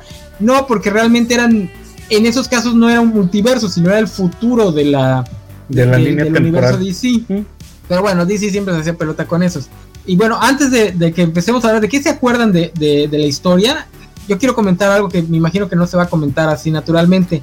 en esta historia, aparece John Constantine. Y es, ¿Sí aparece? Sí aparece, hace un pequeño ah, cameo cuando están trabajando con el, con el extraño de, de Phantom Stranger. Eh, no me acuerdo qué están haciendo, no me acuerdo si sale Etrigan también en esa escena, pero aparece. Y la única razón que, por la que aparece es porque lo acababa de presentar Alan Moore en Swamp Thing, en la saga de American Gothic, y se hizo tan popular el personaje que DC no encontró forma de no introducirlo a su crisis. Oye, que, de hecho, que de hecho Constantine tiene, el, tiene la escena más padre de la crisis de Arrowverse, que es donde va con este con Lucifer, que por cierto Lucifer pronuncia el apellido de Constantine como Constantine, no como lo hacen los gringos que es Constantine. Oye, bueno, Carlos, ya, Carlos ya nos platicó la historia, ¿en dónde estabas? ¿En qué programa estabas? No, o sea, platicó toda la historia, platicó el concepto. El, inicio, sí, exactamente. Ajá, el concepto, ese es el puro inicio. O sea, la historia, número...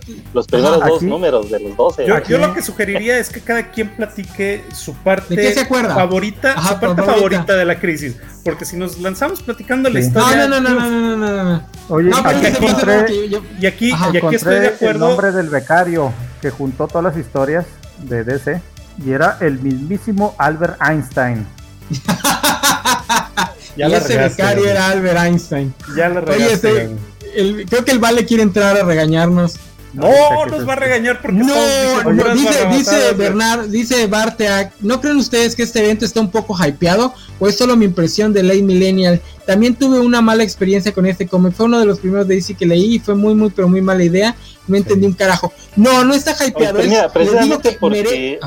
Sí, sí está hypeado, yo, yo coincido. No, no, o sea, pero la, la, cuestión es que yo también podría coincidir con ese comentario porque cuando llega, pues uno nada más tiene, o al menos eh, en, en, mi caso, y a lo mejor también fue el de él, pues no teníamos tanto conocimiento de muchos personajes que aparecen en, en estas historias, porque es un mar de personajes que decías, wow, mira, sale este, y, bueno, pues qué chido que sale, y a la siguiente ya, ya se muere su tierra. Pero entonces, Ahora, yo, te yo les preguntaría a, a, ti, Carlos, y a ti, Enano, ¿era necesario que aparecieran tantos personajes, todos los personajes. No, no era necesario, güey. En su no, momento era era necesario, es la primera vez que se hizo. No era necesario. Es la primera vez que se hizo, Juanjo. espérame, espérame. Si entiendo que fue la primera vez que se hizo, pero no era, no era necesario. Tan no era necesario que como les faltaron personajes, la crisis no les sirvió a sus propósitos, güey. Tuvieron que volver a pues hacer al menos otra así como crisis. lo, lo explican. y otra crisis. Así como lo es explican, parte, no es que no, no es, no es para generar otras crisis.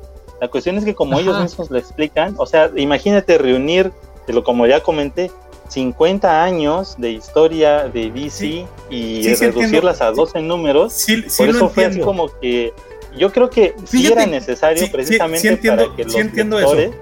Sí, que entiendo los eso perfectamente. De, de Estados Es que Unidos nece- tuvieran Ujú. ese, ah, mira, aquí aparece el, el personaje que yo estaba leyendo. Y, y, pues en las crisis le dan un final al destruir su universo, su tierra. Por eso sí era Exacto. necesario.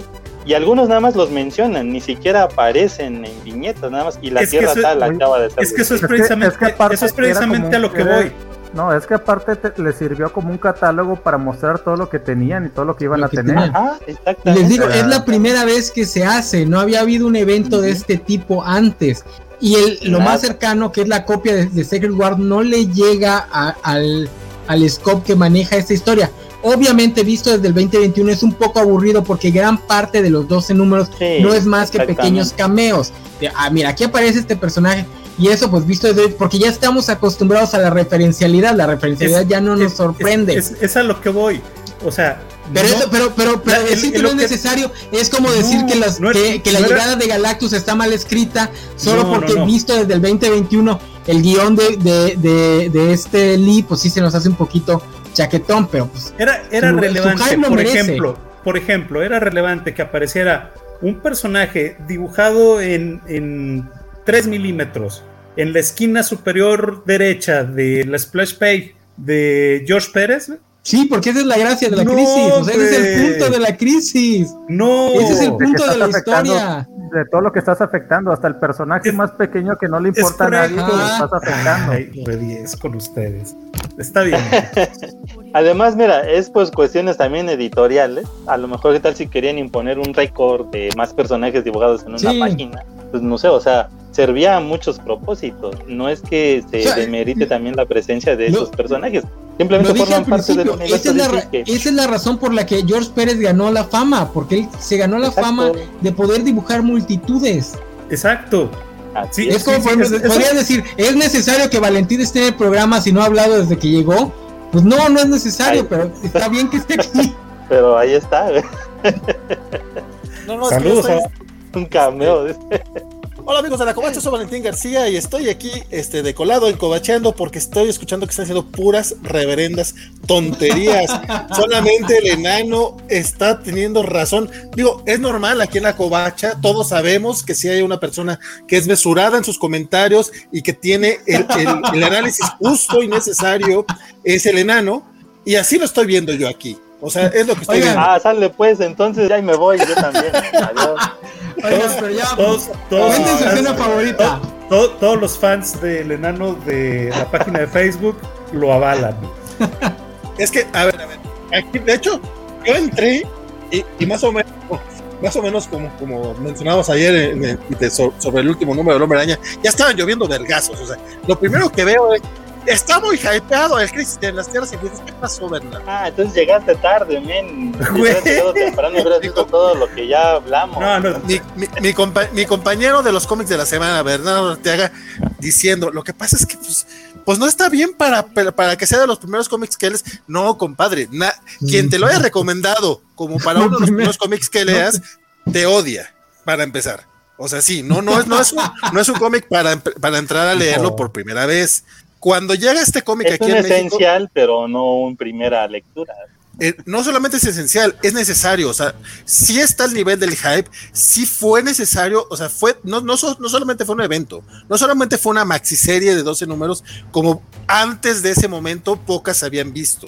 O sea, realmente fue algo que necesitaba DC Comics. Que, que, que, que- que- que- que como muchas de las cosas que sucedieron en DC Comics en los 80, después aprendieron los, la- la- las lecciones equivocadas, que Eso, fue a eso iba yo. que fue casarse con el canónico. Es que todo tiene que cuajar. Es que por eso tenemos que hacer la ola cero. No, ese, ese, ese es el error. Ese, ese es el error. Errónea, Juanjo, tu postura es la errónea. Es la misma postura que los que entendieron mal la crisis. La crisis trataba sobre esos pequeños cameos porque era una oda a 50 años de historia. La crisis no trataba sobre lo ya que lo iba dijimos. a dejar. Ese, Gracias, ese Vale, por tu cometieron participación. todos los demás. Sigamos. Era, era una historia legado en, en lugar de ser un borrón y cuenta nueva. No, no, no. Era borrón y cuenta nueva y era historia legado. Y a partir de ahí se podía hacer lo que quisieran. La bronca es que eh, llegan todos los ñoños que lo que quieren es que todo entre en canon y todo eso. No, güey, ya no era necesario. O sea, está Era bonito, la, tienes era una la fiesta de último momento. O sea, Ah. como les habían dicho que muchos de los personajes no iban a regresar, pues, No, y muchos no regresaron después de esto un tiempo. O sea, realmente sí, salvo Batman y los jóvenes titanes, que prá- prácticamente to- todos, todo se reinició. pero si no, Estoy ¿Qué ahí, le pasa al Jacobo. enano? ¿Qué le pasa Sí, sí, al sí. enano? Ah, Oye, lo de que Carlos se fuera era broma, ¿no? Ándale, se enojó Porque ya contigo, se-. Ya se Nos contigo, votó. güey. nos votó el chiflado este Stringer. A, a ver, alguien dígale, Bueno, a- alguien dígale, alguien dígale a Carlos que no, que, que no era en serio, o sea, que, que, no, que, no, que, no, que no se vaya.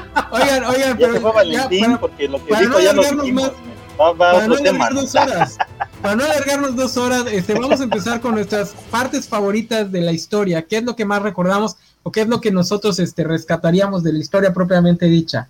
Que empiece, pues Carlos, que acaba de regresar, o Valentín, que acaba de llegar. Que empiece Vale, que acaba de llegar. No, y aparte qui- qui- quiero hacer trampa para que na- na- nadie lo, lo use antes. La muerte de Barry Allen. La muerte de Barry Es Allen. el que iba a decir yo, todos íbamos a decir ese. Eso Por es eso- no. Por eso la digo yo primero. Yo, yo, yo les propongo dos, dos momentos. La voy, a, voy a elevar el nivel de dificultad. El, el momento que más recuerdan y el momento más, más, más Silver Age que recuerden dentro de la saga. Sí, por ejemplo, yo, yo les, por ejemplo, sigo yo. eh, a mí el momento que más me gusta es precisamente el que está mostrando Games en la, en la imagen, que es la muerte de Superchica. Cómo, cómo se sacrifica para salvar a su primo y le pega con todo al antimonitor y se lo escabecha. Y el momento más Silver Age de, de, de esta saga es la caminadora cósmica, güey. O sea, una caminadora cósmica por el amor de Dios. ¿Qué les pasa, güey? Es- Sí sabes que estás leyendo cómics de superhéroes, ¿verdad? Sí, pero, pero una caminadora cósmica, Valentín. Es- sí sabes No, que no, no. Los cómics Sí, sabes que actuales, Vale, Vale, vale, es que los cómics tienen que ser con leyes físicas Oscuros. y todo. O sea, como el señor de aquí de la esquina que vuela, igual. Exactamente, güey. Y si no tiene si no tiene los calzones por fuera no puede volar, claro. Exacto. Obviamente. la capa y Eh, pues. Eso es parte, eso es parte del contrato de credibilidad. güey. ¿Sabes qué?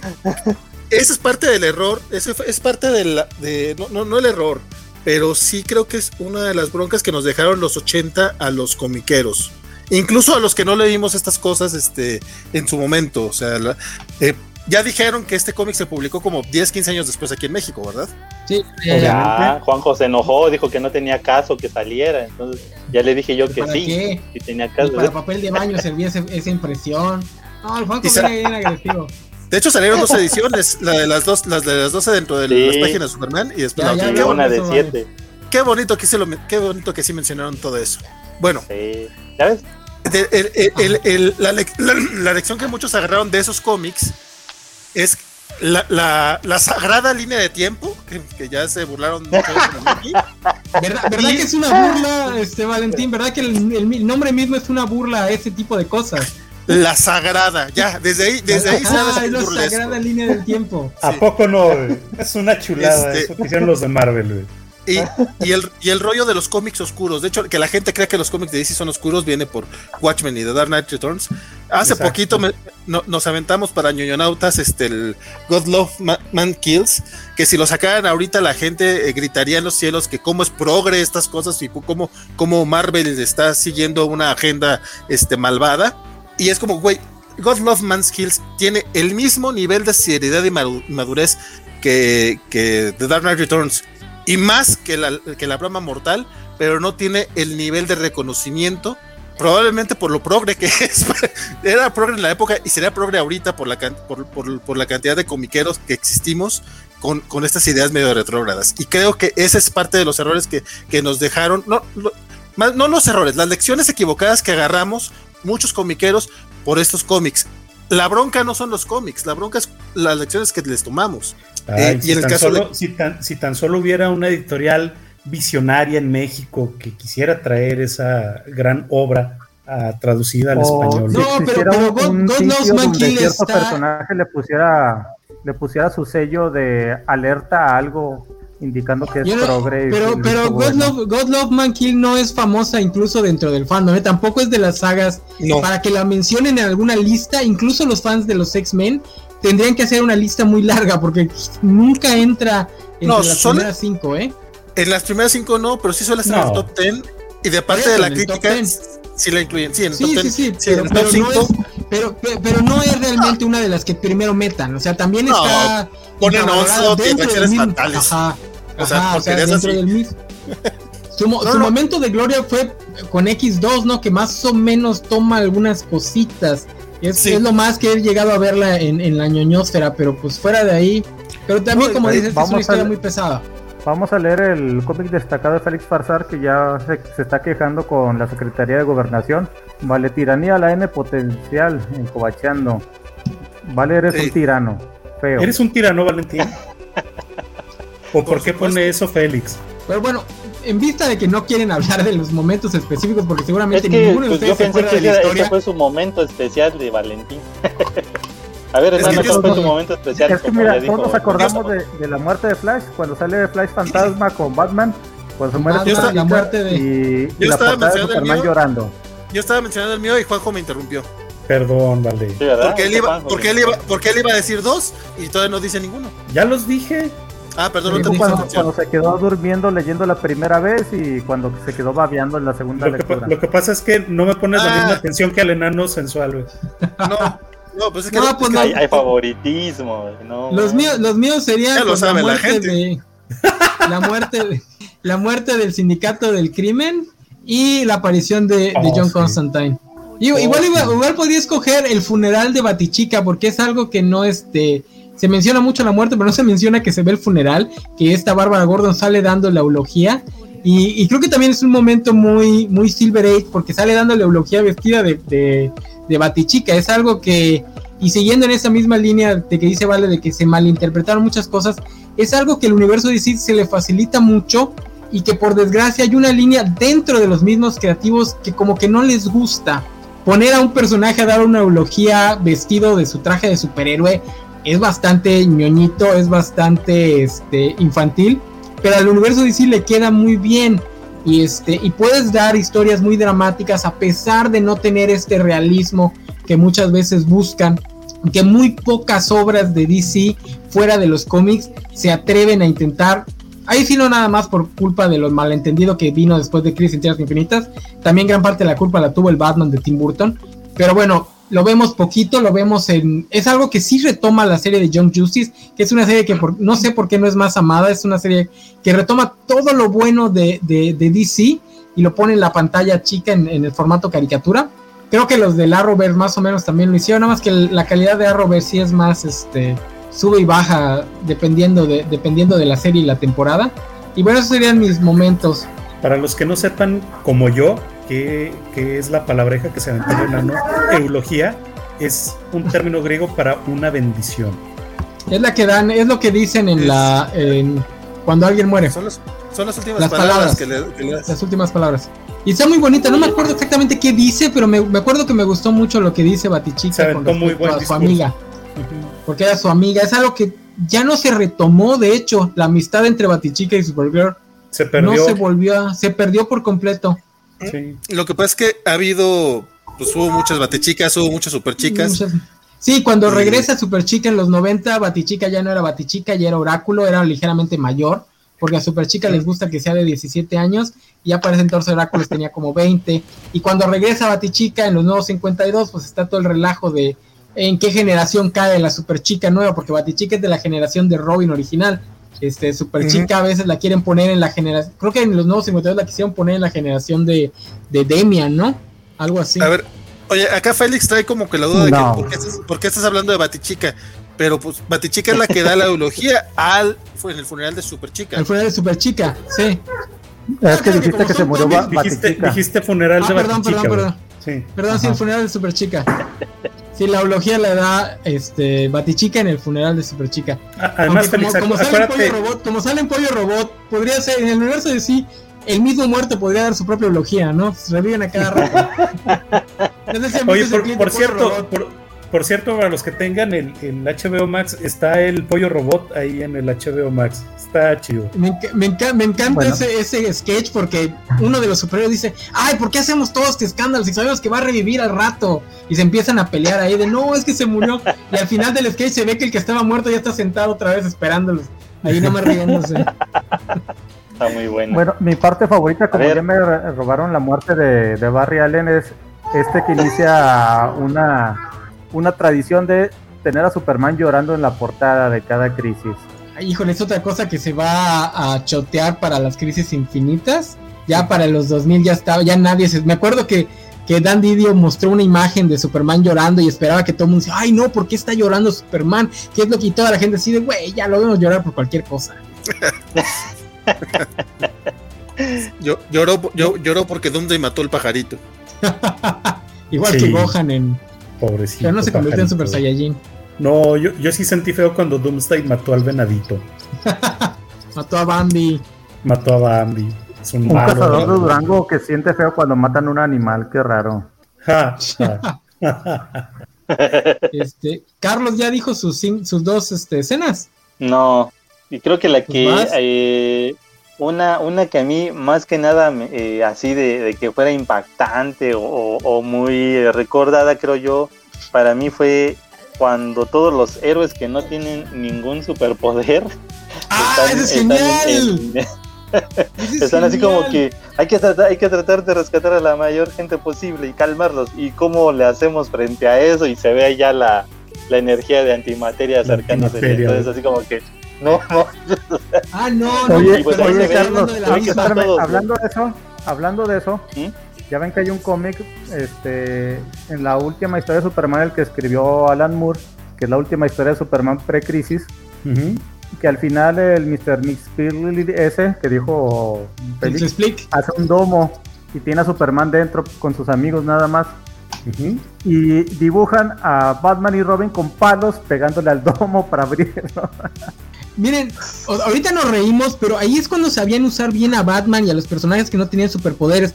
La escena que dice Carlos no es la que yo creía originalmente, la que yo creí es donde están peleando contra el monitor en la mano de Crona, donde todos los personajes sin poderes están en una burbujita y no saben qué hacer. Y Robin le pregunta a Batman, Batman, ¿qué hacemos? Nosotros no tenemos poderes. Dice, lo único que vamos a hacer, Robin, es darles ánimos. Ahorita lo usan como un meme para burlarse, pero realmente es una forma de saber usar muy bien a Batman antes de que empezaran esta maña de a fuerzas querer decir que le puede ganar a todo mundo, no importa lo ilógico que sea. Ahorita ya ponen a Batman pateándole la cara al antimonitor, como si no se le fuera a romper la chingada pierna con una simple patada. Batman ya hubiera tenido el plan perfecto para derrotar al antimonitor. Sí, debió haber usado su batirrepelente de campos de fuerza. De, antimonitores. Exacto. Esa es otra cosa que, impactó al universo y sí, el personaje de Crona, que es rara vez se menciona cuando se habla de las crisis, pero pues ahí aparece, él es el que, que, también está medio raro esta idea de que nada más por su curiosidad. Él es el creador, a ver, a ver, corrígeme, Nano, corrígeme tú que eres la, enciclopedia andante de DC Comics. Crona es el creador del multiverso. Sí, él es el que, el que crea, y justamente porque lo plantean como que fue un pecado que él intentara ver la creación del universo. Siempre se me ha hecho medio raro, pero bueno, en los 80 era otra moralidad, otra mentalidad. que ya después lo retomarían, lo retomarían.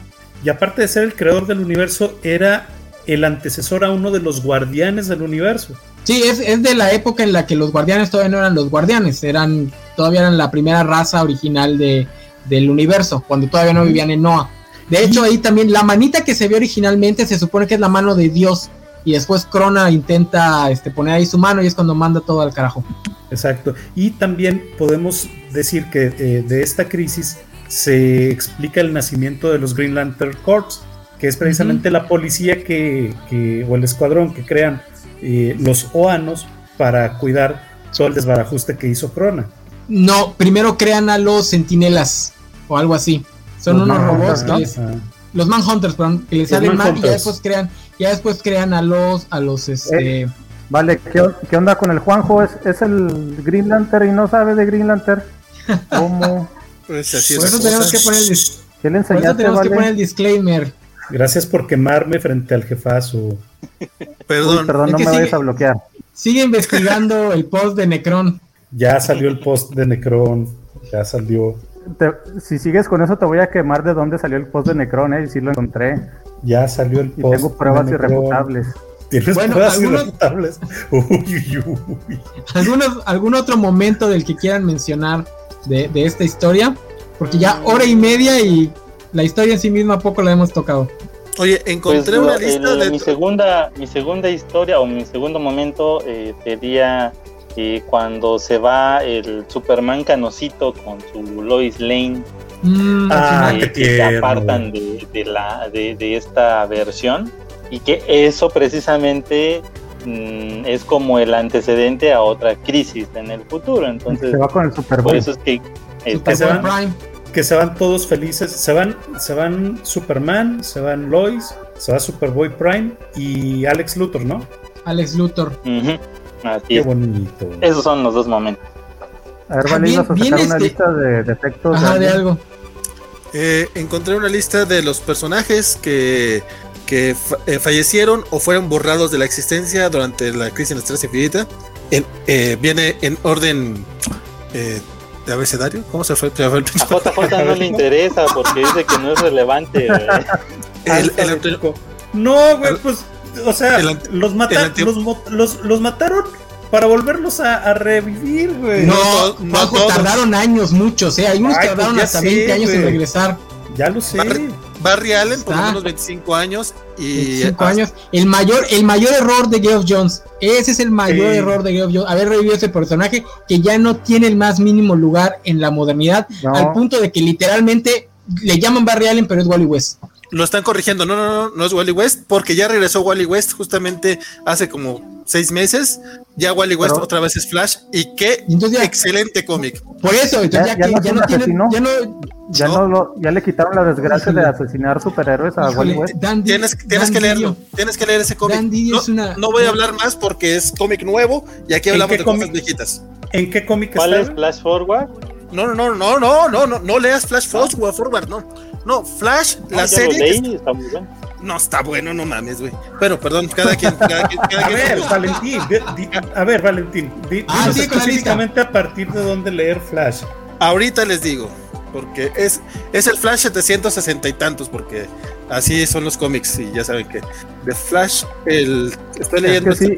Bueno, es que eso que dice el enano es cierto porque mi generación, bueno, yo que empecé a leer cómics en los noventas, o sea, Wally West era el Flash, en las caricaturas era Wally West, era divertidísimo. Pero, además de ser el Flash que nos tocó, Barry Allen, como todos los personajes antes de la crisis, era el típico héroe barbilla cuadrada, este John Wayne, el mismo arquetipo de Superman y de Batman, entonces el problema no es tanto que nos haya tocado otro Flash, el problema es que la personalidad de Barry Allen ya no cuadra en el ensemble de la, de la JLA. Entonces, literalmente, para usarlo lo tienen que volver Wally West, porque esa es la personalidad que mejor funciona dentro de la liga. La de Wally West. O sea, no es Wally West como tal, pero entiendo tu punto, Nano. Ajá, ajá, o sea, porque tiene que ser joven, sí, más, más este, inmaduro, más bicharachero. Porque el, ah. el, el, Flash de Zack Snyder también es Wally West, o sea. Es Wally West. Es no es idéntico a Wally West, pero pues es un millennial. de hecho, el Flash, el Flash, de, el Flash de R. Miller es como un Flash completamente distinto. tampoco diría que es Wally West, pero entiendo el punto. A partir del 768 de The Flash, en, esta etapa de Infinite Frontier, este Jeremy Adams está haciendo un comixazo poca madre. Regresa a Wally West como el principal Flash. Apenas van seis números, están a tiempo para echarle la lectura. Chulada, chulada de cómics. Están a tiempo para echarla a perder. Lady Quark, hablen de Lady Quark. Si quieren, están a tiempo, están a tiempo para ¿Por qué la rescataron? a ver, ¿por qué, ¿por qué rescataron a Lady Quark de Tierra 4? ¿Y por qué nada más a ella? Porque necesitaban un representante de Tierra 4. ¿Y por qué a Lady Quark? ¿Y por qué no? El guionista. a ver, ¿a quién otro, a quién otro de Tierra 4 hubiera rescatado? ¿A quién querías de, ¿A, quién, a, quién, a, quién, otro Tierra 4 está? A, a, uno de los que, a uno de los impoderes que estaban ahí encerrados en la burbujita. Ni siquiera conoces a la Tierra 4. Quark, hay un chico Quark. Ni ustedes, güey. Ni me acordaba de Lady Sí, de hecho, de hecho eh, es, eh, Everly, Everly, sin raspar muebles, dice Bernie. Valentín, les estás hablando de un cómic que empezó hace seis meses. Les va a volar la cabeza. De hecho, Valentín, estoy, estoy, leer cómics hace 10 años. De hecho, rompí, rompí la regla de Cobacheando, nada más para recomendarles eso. No voy a hablar del cómic. Si quieren hablar, si quieren hablar de los cómics que pasan semana a semana, Bernardo Ortega y un servidor estamos todos los viernes a las nueve y media de la noche, aquí en los canales de la Covacha, hablando sobre los cómics actuales, más actuales de los que se publican en México. Me estás diciendo, me estás diciendo que el editor viene a ser sangre, un comercial? Sí. Me estás diciendo que el editor sangre que nos exige no hablar de más de a partir de cierta línea del tiempo, de a partir de cierto año, viene al es programa que, y lo hace. Es que Vale sí. se quiere hacer sentir cool diciendo que él sí va al día con los cómics. Pues mira, yo te presumo que estoy leyendo Chainsaw Man, el, el manga que se va a volver un hitazo en un par de años cuando llegue el anime. Me estás diciendo que el enano es taco. Me estás diciendo que el enano es leyendo. Oye, oye, oye. Además, aquí bueno. en Cobachán es un programa más relax, no un programa de chismecito comiquero, güey. Uh, no, no, no, nunca supe, aquí, nadie, nunca supe. aquí nadie se desconecta porque mencionan a Rochans. Uh, Hace rato el Dark Class se desconectó porque dije no sé qué cosa. Se cayó la red, güey. No fue cuestión de. Se cayó la red, fue, fue stream ya. Bueno, en, Oye, en, defensa, pero, en, defensa, de Carlos, regresó pa, Carlos, güey. Pa, el otro no. Sí, eso es cierto. Y no, y no, va a regresar. Pero luego hablamos de eso. este. Oye, eso del, chismecito, cochiloco. eso del chismecito comiquero, realmente quiero saber a quién se refieren específicamente. Y eso también es cosa de viejos. Pero luego pasamos de esa referencia. Si, si alguien por acá en el chat la entendió, pues qué triste, porque yo ni siquiera vi ese programa. Ah, ya sale, el año, ya sale el año que viene, Berta. No, no sabía, nada más sabía que estaba en producción. Por eso lo empecé a ver, me lo recomendaron mucho y sí está bueno, ¿eh? lo recomiendo. Chainsaw Man. Sí, sí. Ya está live action, creo va a ser, El punto es que no vine, no vine a hablar del Flash actual, vine a hacer comercial de mi, de mi programa. Ahorita se va a meter Bernie a hacer, a hacer comercial de su programa de lunes. Nomás eso falta. Cállate, Bernardo, vente. Bueno, ¿de qué se trata todo esto, verá? No, ¿te fijas, son, son crisis de los programas Games, Cobachos Infinitos. ¿Te fijas, Gámez? Que todos se quieren colgar de la fama de Cobachando. Así es. El programa no, he hecho de lo que hago, no sé por qué programa, el programa que tiene menos, menos este visores público en vivo. Pero, pero los que tenemos son de calidad. Güey. Eso. Gracias, muchachos. Gracias. Exacto, güey. exacto. Nosotros tenemos, nosotros tenemos influencers como nuestro público, no cualquier nuestra, chango. Nuestra comunidad sí es chida. Gracias, muchachos. Oye, por cierto, aprovecho, Saludos, les gustaría a los que nos están viendo, este, les gustaría que abriéramos un, un este, ah, ¿cómo, cómo dije que se llama? Un Discord, Discord. algo así, algún lugar, un lugar donde pudiéramos. Ya tenemos chatear. Discord con, ya tenemos Discord con grupo de, la, de Cobachando, pero nadie escribe. ¿Y ¿Por qué nunca lo usamos? Porque nadie escribe. ¿Ya has escrito nadie ahí? sabe usarlo, güey. Eso lo tienen que hacer los fans. Yo, yo sí no les Tú eso. tienes que fomentar la plática, no seas huevón. ah, pero. Ella la fomenta. Ella la fomenta. Ni que no te gustara, güey. No ni, ni, que no te gustara, enano. Soy huevón. Ay. Pero bueno, entonces, ya, ya, ya, hablamos de Flash, ya hablamos de, de Chainsaw Man, de Chainsaw Man. ¿Vamos a hablar de Chris en las Tierras Infinitas o no? Pues ya llevamos ya se terminó el tema, güey. Ah, ¿en serio? Ah, pues ya me no voy. Sé qué más quieren, no sé qué más Al final todos hablar, se mueren o sea, y hacen un licuado de tierras infinitas. A ver, va, va, vamos a platicar, vamos a platicar. Al final de cuentas, vamos lo, a platicar quería, las cosas. Lo que, lo que quería el, lo que quería el antimonitor era comerse todos los mundos del, del universo no antimateria, o sea, del, del universo normal, para poder tener más poder, para poder, para poder qué. ¿Cuál Nada, era su finalidad? El, el, el antimonitor pues representa es que es esta anticreación. O sea, o sea, el. O sea, es, para, para, es que su para que su para que No, su no, no, no, universo de antimateria fuera el prim, el, Fue, fue el, el único, principal. fuera lo único. No, para que fuera lo único, que, no existiera nada, pues es la anticreación. Ok. Ahora, se los comió todos, pum, se los comió todos y ya nada más quedaron al final como cuatro o cinco tierras, ¿no? Las, Sí. las antes Y- del, del final final, sí. Exacto, y estas estaban luchando para no tomar todas el mismo lugar y que se destruyeran, ¿cierto? Sí. Y luego, ¿qué pasó a partir de ahí? Ya ahí, ahí me perdí. Este, ahí te dormiste. Sí, ahí, fue también pues cuando. Aquí es cuando, aquí es pues, cuando pues, viajan al. Ajá. Ajá, sí, sí, sí, continúa. No, no, no, es que tú te lo sabes mejor. no. Pues sí, o sea. Nadie se la sabe, nadie se la sabe.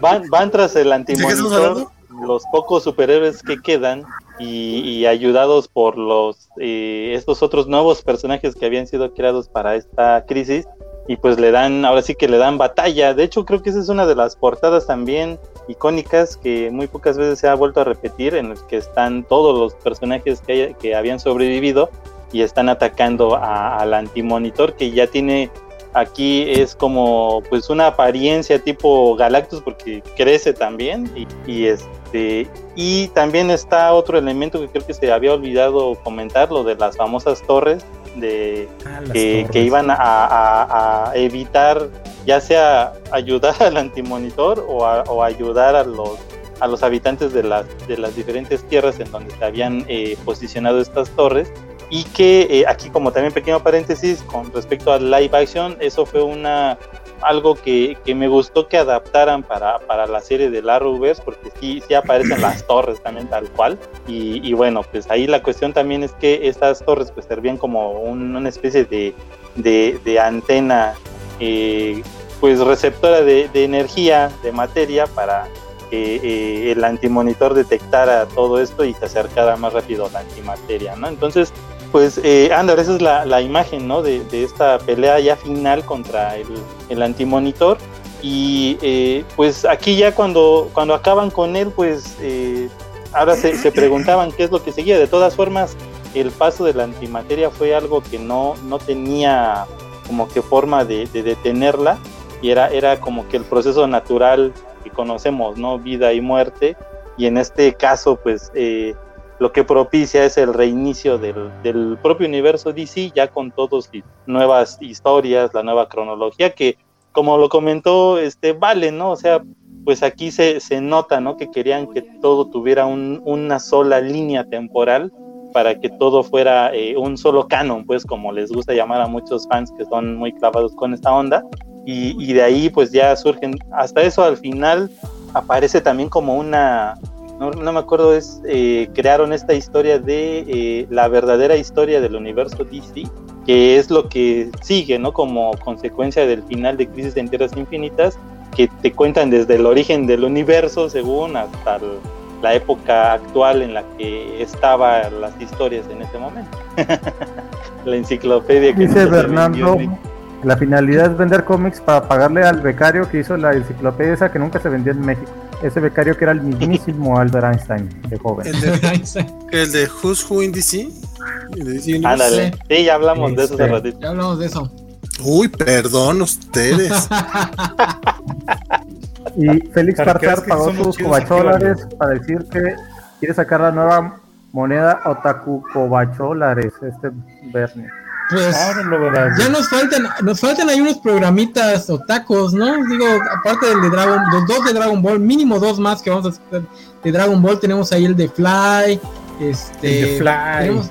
Tenemos, el de animes deportivos que era para las Olimpiadas, pero pues ya se corrió. Ya se acabaron. Ya, sí, porque nos decepcionó, nos decepcionó el medallero de México, entonces dijimos, no, no, no ensuciamos esos animes este, ayer conseguimos, ayer conseguimos un buen de medallas de bronce, güey. 23 medallas de bronce. medallas de bronce. ¿Qué pasa, güey? Hey, pero las almohadas no faltaron. Las almohadas no faltaron. Oye, quejándose por almohadas, güey. Pero bueno. Oye, bueno, pues, pues, terminó la crisis. Y luego, y luego, que terminó la crisis. Uy, ¿cómo quisiéramos escuchar eso alguna vez en México? Estamos en crisis desde los 70, Valentía. Aún no terminamos. Justo estábamos hablando antes de iniciar eh, el programa del maldito costo del gas LP, pero bueno, ese, eso ya es tema de otro costal. Eh, bueno, terminó, terminó la crisis y después de la crisis empezaron a haber historias más o menos chiditas, ¿no? Muy, muy padres, muy bien llevadas, tanto de Superman con su año 1, eh, Batman con su año 1 también, Eh, ¿qué, otras, ¿Qué otras historias interesantes recuerdan que sirvieron para plantear bien a los personajes? Es Valentín, Valentín, Valentín tiene, Valentín tiene una cara de risa que no se la aguanta porque dije Superman año 1 cuando debió haber sido Superman el hombre de acero. ¿Qué? Man of Steel. Ah, ah sí. Man of Steel. sí, claro, estoy poniendo atención. a ver, enano habla para que ponga atención. Está la JLI de, de ah, y de Matis. Este no me acuerdo, la etapa de la etapa de Wonder Woman clásica de Pérez es de esta época o es posterior? Post-crisis. Sí, pero es, esta, ¿es post-crisis eh, entre la crisis y hora cero o es posterior a hora cero? No, es, previa. posterior a crisis. Es, previa, es, el que reinventa a, Wonder Woman. así, es. Entonces tuvieron, tuvieron muy buenas etapas por ahí los, los personajes y eso nos lleva a los fatídicos, a los fatídicos noventas, güey. Habla, eh, para, para hacerse, güey, es la etapa, la etapa clásica de, de Wally West, de Flash, que es justamente la que nos va a llevar a los, a los fatídicos 90, porque con el tiempo esta máxima de que la continuidad no estorbara tanto, se van haciendo pelotas, como ya bien decía Vale, toman todas las enseñanzas equivocadas de la bonita era de las crisis, Watchmen, The Dark Knight, etcétera, etcétera, y se hacen ahí una, una, este, una maraña de errores de continuidad. El más famoso es, el tras, es el back, la backstory de Hawkman, que creo que es una de las más difíciles de, de entender en DC. Y bueno, se les ocurre, pues vamos a volver a hacer lo mismo, vamos a hacer otra crisis y esta vez no van a ser multiversos, esta vez va a ser temporal. Y es donde viene la historia de Crisis en el Tiempo, también en, la, en el post-crisis la gran etapa de Green Lantern de Barry Allen, que culmina justamente con, con Parallax, que es la razón por la que Barry Allen se salva y por la que yo no considero el peor error de, de Jones haber traído a Barry Allen, a pesar de que tampoco me gustó, también, especialmente porque hicieron a un lado a, a Carl Reiner. Pero bueno, la etapa de Parallax salva un poquito al personaje de Barry Allen haciéndolo más interesante. Y ya oye, es cuando oye, oye. Ah, de Jordan. Pagaron covacholes para que bailemos como Semo. Puta madre. ¿Y cómo baila Semo? Eh. Ah, Yo no sé. Necesitas cambiar eso ya, vale. Sí, vale, pon otra cosa. Ya, ya les había, ya les había dicho el, el, pasado que si nos dan su Carlos no ha bailado. Espérate, Carlos vale, no ha ya que estás aquí, que pon, que no un sé número. Cómo pues nada más así. Yo no he visto esa serie. Mm, Nomás así, como baila la Van a Japón, Qué triste, Van a Japón en un capítulo, Carlos. Velo. Oye, este, vale, ya que estás aquí, pon una cantidad de covacholas para que en el episodio de animes deportivos cantemos a capela el intro de Slam Dunk. Ok. Uy, ¿seguro? Carlos, Carlos sí se lo sabe. Carlos, el público te aclama, necesitas bailar, güey. Necesitas bailar, Carlos, ya pagaron. No podemos, no podemos quedarle mal a nuestros espectadores. Pero, pero, a ver, repitan el baile porque yo no sé, o sea, yo no, no. No, más es esto, Carlos. Hay gente de Venezuela que no está comiendo porque no bailas, ¿eh? Vamos a hacer eso. Bueno, nunca comen, pero pues, específicamente en este momento no están comiendo porque no bailas. Pero están ganando más medallas que México. El hambre los hace correr más duro. ¿Vieron a los de Botswana ganar? Ay, no manches, qué, qué cosa, qué cosa, qué cosa. En fin. Oigan, porque ya nos estamos ¿Qué cosa? mucho, ¿no? ¿Qué cosa? ve, la cara de Vale, eso te iba a decir. Vimos ganarlos, ¿qué cosa? ¿En serio? Los 400 metros. No, no, los 1500 metros. Dice Juanjo. Pero ganarlos, ¿qué cosa? ¿Qué cosa? Pues tú eres el que lo estás contando. ¿Qué, cosa tan emocionante? No, pero, pero, está usando la frase de qué cosa como un. como. No se refiere a lo que ganaron, Me encanta la risa del Vale, güey. Podemos saber de qué estaba hablando. Dice, ¿por qué el enano baila como si estuviera jalándosela? Eso está muy raro. No es su secreto, larga, Bernardo. Bernardo, no, nos, Bernardo, nos pediste que bailáramos. No preguntes cómo bailamos, güey. Bailamos y punto. ¿Cómo, ¿Cómo, sabes cómo se la jala el enano? O sea, cada quien tiene su técnica, ¿no? Yo no sé cómo se la jala el enano. Afortunadamente no estaba viendo ahorita que bailó, entonces. Oye, aprovechando el detour que se aventó Juanjo sobre los botsuanos y los medalleros. Y, ¿Cómo hacen pedo ahorita con los medalleros? la primera, la única, creo que la única vez que ganaron oro los mexicanos fue con el fútbol hace como seis años y cuando ganaron este Soraya Jiménez en el 2000. No, no, no, no, no, En, el, en, en, en Londres 2012 ha sido la mayor cantidad de medallas y varias de oro, bajo el Lord Peña. Así que ese, ese tema mejor ni lo toquen. No, no, no, pero es como, güey, es, tanto es mucho peor, o sea, no es como que generalmente se ganen muchas medallas. Ah, no. Ya, vale, no, no, trates de defender lo indefendible, ya, mejor hablemos de lo nuestro, güey. ¿A quién? ¿Qué nos seguíamos con las crisis, pues? No, pues vamos a cerrar la crisis del deporte mexicano. Como la crisis económica en la que estamos inmiscuidos en este preciso momento, pero bueno. Siempre hemos estado en crisis económica, Jonjo, eso no es novedad vamos a cerrar porque ya se están desviando mucho y vamos a pasar de dos horas a tres hablando de nada. No, pues ya. Y no somos infiel. no, pues ya por eso cerramos con, con hora cero. Hora cero ya lo habíamos manejado en otro programa. Para los que les interese.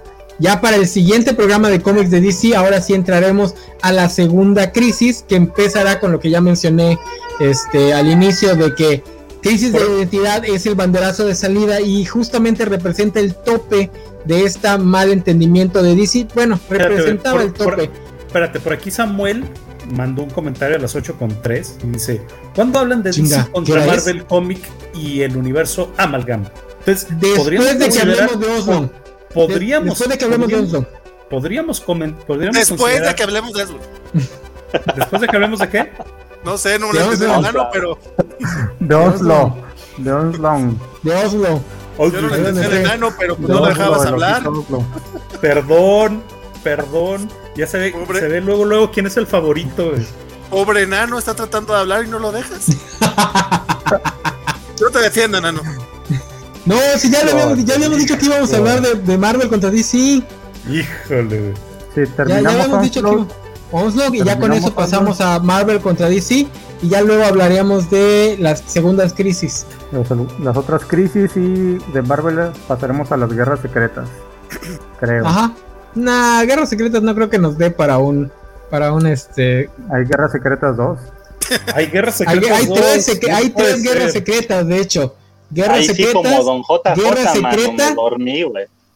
No, no, no. Pero espérate, ¿de cuál Guerras Secretas, Guerras Secretas 2 luego Guerra Secreta y luego las Guerras Secretas. ¿O cómo se llama esa última, vale? Si así no. No, Secret Wars. Es Guerra Secreta, es Secret Wars. Repitieron el título. Sí. Esas por el genial Gabriel. Pero, pero, pero, pero, pero esas ya no entran en el scope de este programa. Ese es del 2011.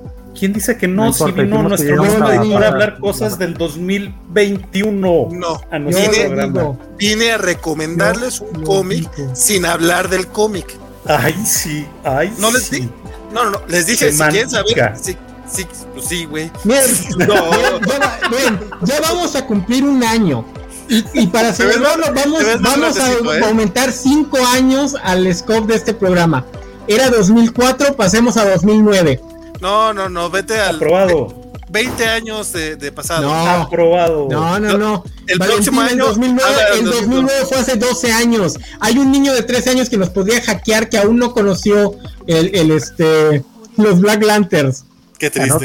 solo nos hackean los niños de 13 años, ¿eh? Háganle como, les, háganle como le hicieron los diputados de la comisión permanente para no meter a juicio político a los diputados, a los diputables violadores, Aprobado. Sí, sí, si aumentamos el si aumentamos el scope 5 años, ya entraría la noche más oscura. Eh, tú aguántate, hombre, tú puedes. Vamos a hacerlo hasta el 2010, güey. Son 11 años de distancia. No, el 2009, porque justamente Black Knight termina una etapa de DC. Ya después empieza el previo a, nuevos, a nuevos 52, que sí, ya, ya dejé de leerlo. Bueno, vamos cerrando. Enano ya, cierra.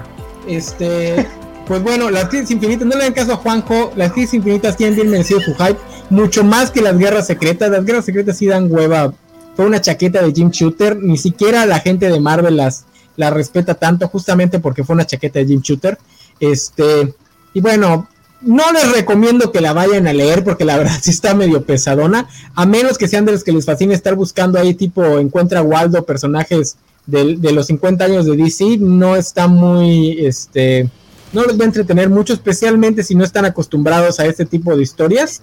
Pero bueno, ahí échenle un ojo a todo lo que, a todo lo que derivó de, la, de las crisis, que es básicamente lo que construye el multiverso DC, todavía hasta nuestros días. ahí para que vayan viendo lo que vino después, especialmente los que nada más han estado leyendo DC por los nuevos 52.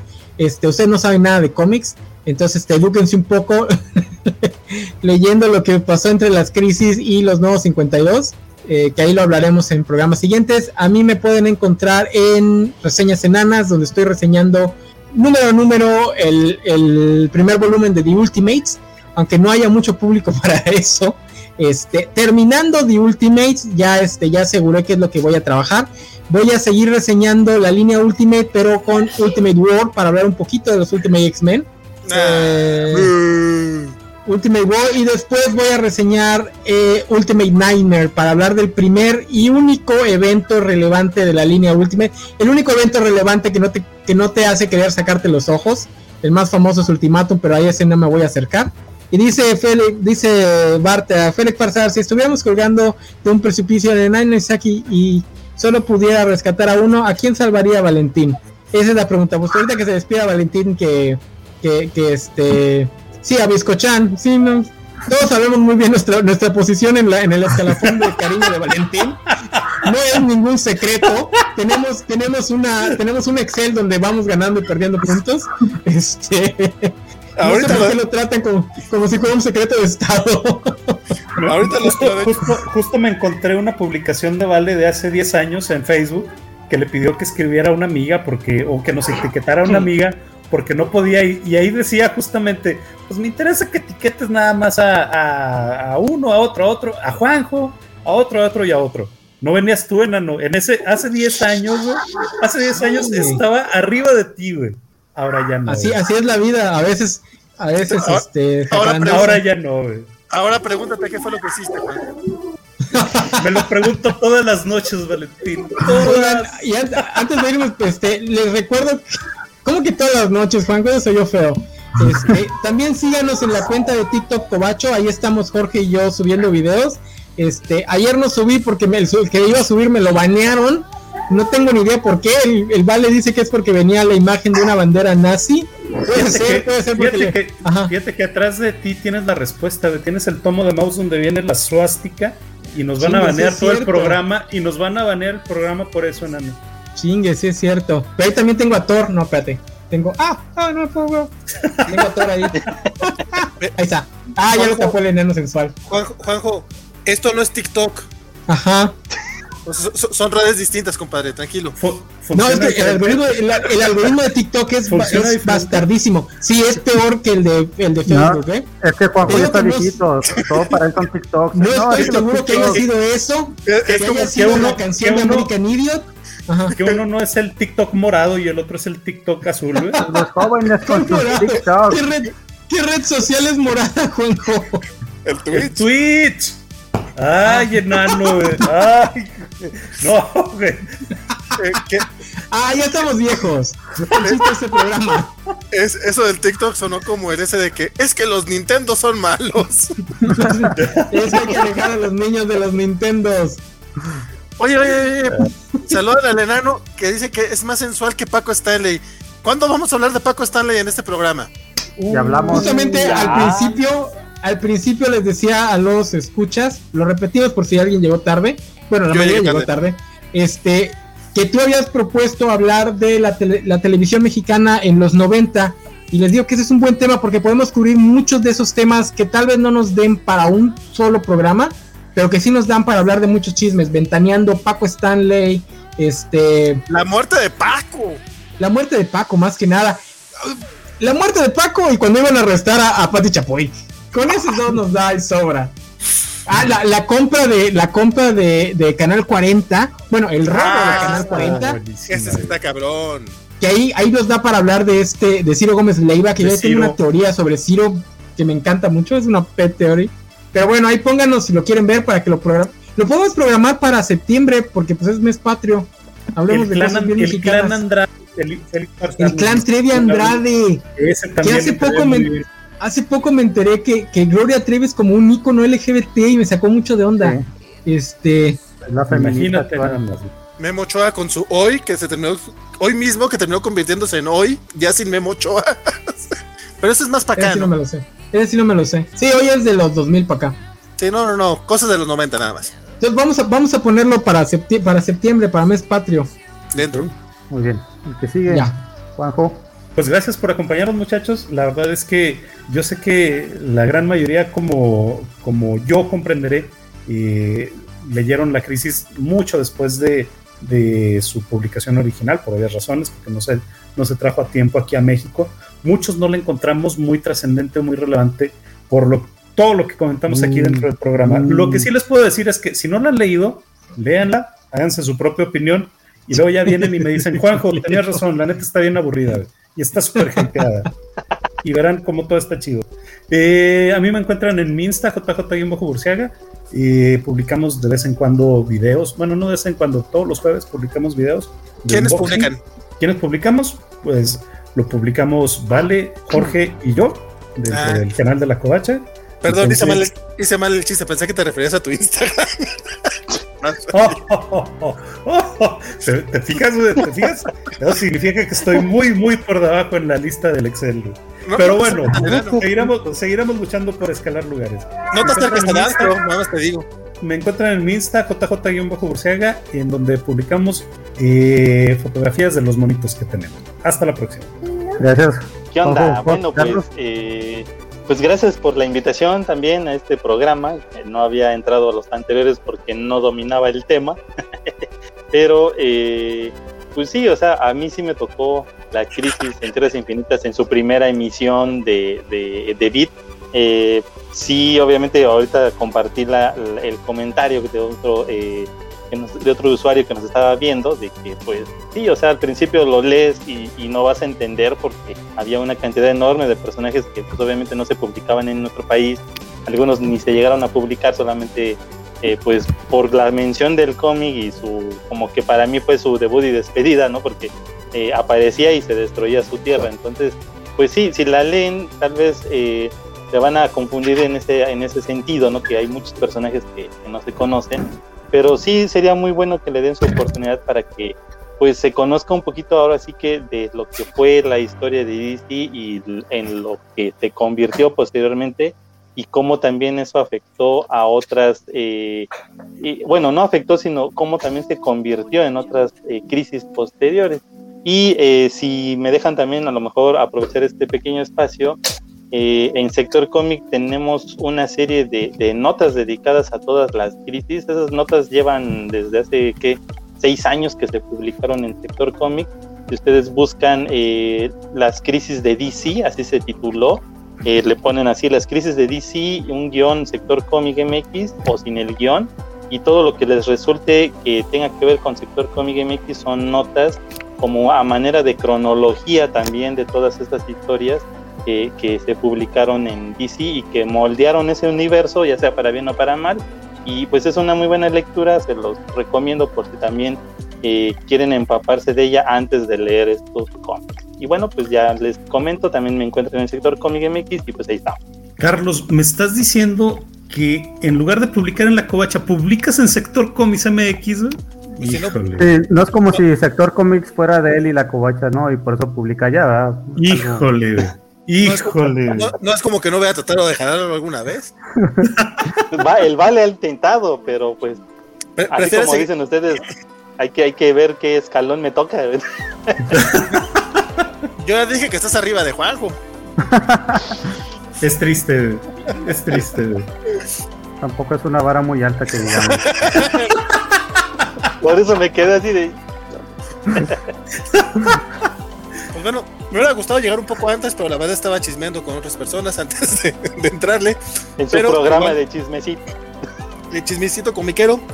Era sobre nosotros entonces. Ahorita me pasas bien ese chisme. Se me, hace que tú, sabes más que yo, compadre. Este. que era. Ah, sí, un gusto estar acá con Cobachando, echando el cotorreo. Este, hablando de cosas viejas. Nada de antes del 2004. Nada. el Flash? Ah, no, yo sí, pero yo, yo, pero yo porque soy invitado. Ustedes sigan sus reglas. Este, y sobre Crisis en las Tierras Infinitas, lo poco que, puedo mencionar, este, pues ya lo dije, lo, dije tal cual, o sea, es claro que fue importante en su momento, eh, fue necesario y eh, creo que si se va a dar una lectura a ese cómic, tiene que darse eh, muy con el contexto. Eh, claro que, tendrá broncas, claro que hay historias que no continúan dentro, o sea, aparte de los 12 números, eh, eh, Crisis en las Tierras Infinitas abarcó todos sus tie-ins este, en, en, otras series y no vas a terminar de ver dónde quedó todo, pero sí fue un parteaguas editorial muy, muy importante que no ha habido otros, el, el más cercano fueron los nuevos 52, este, de hecho, fue muy parecido a los nuevos 52. Sin embargo, el éxito eh, no, no, no, no se puede comparar lo que se logró en, el, en aquel tiempo con lo, que se, con lo que pasó en los nuevos 52. Y tuvimos cosas muy, muy buenas a partir del de Crisis en las Tierras Infinitas. Simplemente el Superman moderno, el Superman de John Byrne, viene gracias a la, etapa post-crisis. Este, como ya mencionó el enano, La Mujer Maravilla de George Pérez, eh, el Flash eh, con Wally West tardó un poco en llegar la, etapa de, de, Mark Wade, pero es una, una maravilla. Este, incluso la, infravalorada Liga de la Justicia Internacional, que yo confieso en su momento tampoco la valoraba, este, fue, fue ya, ya muy grande cuando este, le, agarré el gusto. Y extraño mucho que haya ese tipo de cómics, ese tipo de cómics que, que no se tomen tan en serio. Y, creo que lo que logró, eh, lo que se hizo, el, mandato editorial de DC Comics en aquellos tiempos y los siguientes 10 años, creo que eh, tuvimos cosas muy, muy chingonas, incluso en los 90, que, podemos este, quejarnos mucho de lo, del cómic noventero. También hay cosas muy, muy rescatables e incluso eh, se fomentó en los personajes legado. Hablemos de el nuevo Starman, el nuevo Green Arrow, el nuevo Green Lantern hubo mucho, mucho que hacer. Mm, yo, eh, esto es un complot, si se, va a hablar, hablar, mal de mí, es un complot.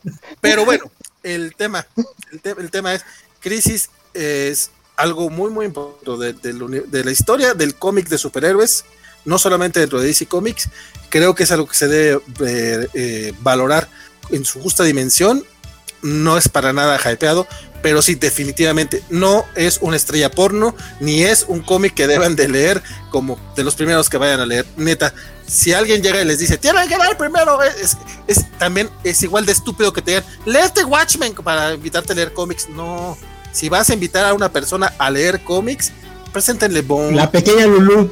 Mm, podría ser la pequeña no, preséntenle Mafalda, preséntenle Black Sad, preséntenle, sepan qué cosas, les, qué, qué tipo de historias les gustan a la persona que le van a recomendar algo. O sea, porque le puede gustar el crimen, le puede gustar este, los le puede gustar este, la, fantasía. Pregúntenle antes de recomendar. Final Crisis de Grant Morrison. conozco, gente que recomendaba ese tipo de más, no lo hagan. Dicho lo anterior, ya después de que tengan algunos añitos de leerlo y sobre todo si les gustó, si les gusta la mitología de DC, creo que sí tienen que leerlo en algún momento de la vida, no como las primeras cosas que leer. Y este fue mi comentario. Mi nombre fue Valentín García, espero que lo siga haciendo la próxima semana. Me podrán eh, escuchar en Yoyonautas y en los cómics de la semana. Y eso es todo por esta ocasión. Muchas gracias Valentín. por sí, las crisis en las tierras infinitas fue un parteaguas para ese hay que matar toda la continuidad, yo estoy de acuerdo, para forjar lo nuevo. Arriba lo, ¿qué? Abajo lo, lo viejo, arriba el núcleo, como dice la chavita. bueno, yo soy Spider Games, un gusto estar aquí con ustedes aquí en Cobachando. La próxima semana, ¿qué tenemos la próxima semana? Este, ¿Qué sigue la próxima semana? Tú no vienes la próxima semana. Tú no vienes la próxima semana y vamos a hacer aquí lo que queramos, güey. Ah, yo no vengo la próxima semana. No, estás castigado, güey hay programa especial de, de ñoños que pueden tener el tema que quieran, que no me importa. Y después de ese vamos a tener el de anime deportivo o el de MTV, uno de los dos, no me acuerdo cuál. Hablaremos sobre anime, animes deportivos o sobre el nacimiento y caída en desgracia de MTV, el canal de música que ahora es canal de mamás televisivo. Ay, qué bonito. Y pues la próxima semana ya estos chavos les dirán de qué tratarán. Muchas gracias a todos los que estuvieron. Félix, a Samuel, a Bernardo que no se quiso meter aquí con nosotros a promocionar su, su canal. Su programa de lunes. Su programa de lunes que hay de anime. Y a todos los demás que ya se me pasaron por aquí. Hay un JJ Burcia, quién sabe quién será. Quién sabe. Y a la gente. tiene bloqueado, eh. Me va a tener bloqueado. Chucho Monroy anduvo por aquí cuando empezaban. No, Monroy. A Chucho el Roto, Julián Ramírez. Jesús Monroy, es cierto, eh. Tienes razón. Saludos. Samuel Ceseñas, Luis Juárez, Julián Ramírez, Julián Ramírez, a quien es uno de los fans del enano y la verdad es que suele haber seguido los programas de la covacha. Este, yo le agradezco mucho que nos vean. Yo creo que muchas veces no coincide con nuestras opiniones y aún así este, nos ve, opina y lo hace con bastante respeto. Saludos al buen Julián. Muy bien. No se pierdan los próximos programas de la Covacha. Lunes, lunes de anime a las 9 de la noche.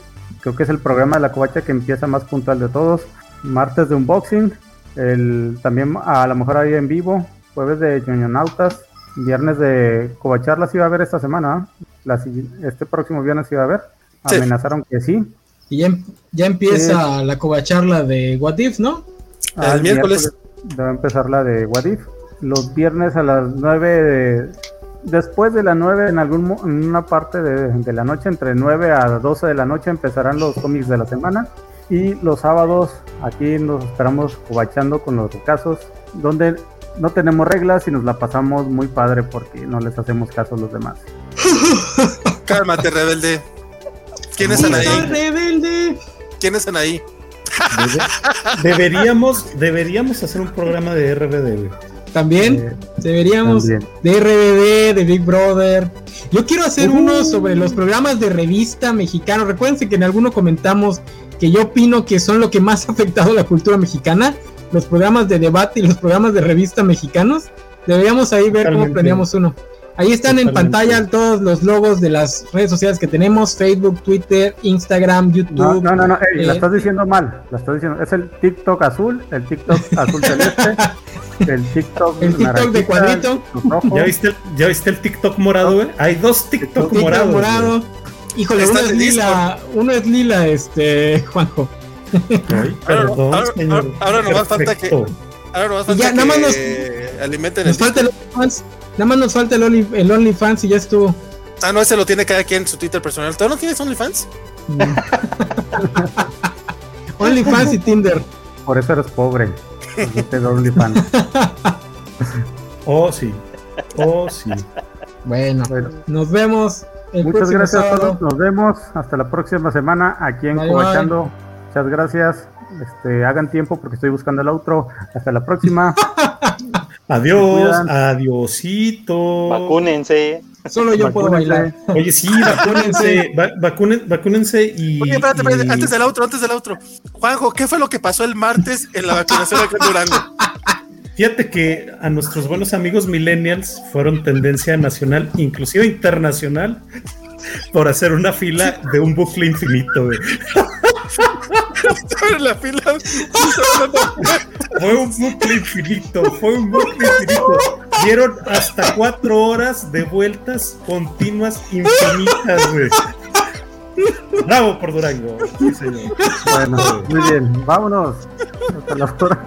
No te hagas ganas, también eres duranguense, güey.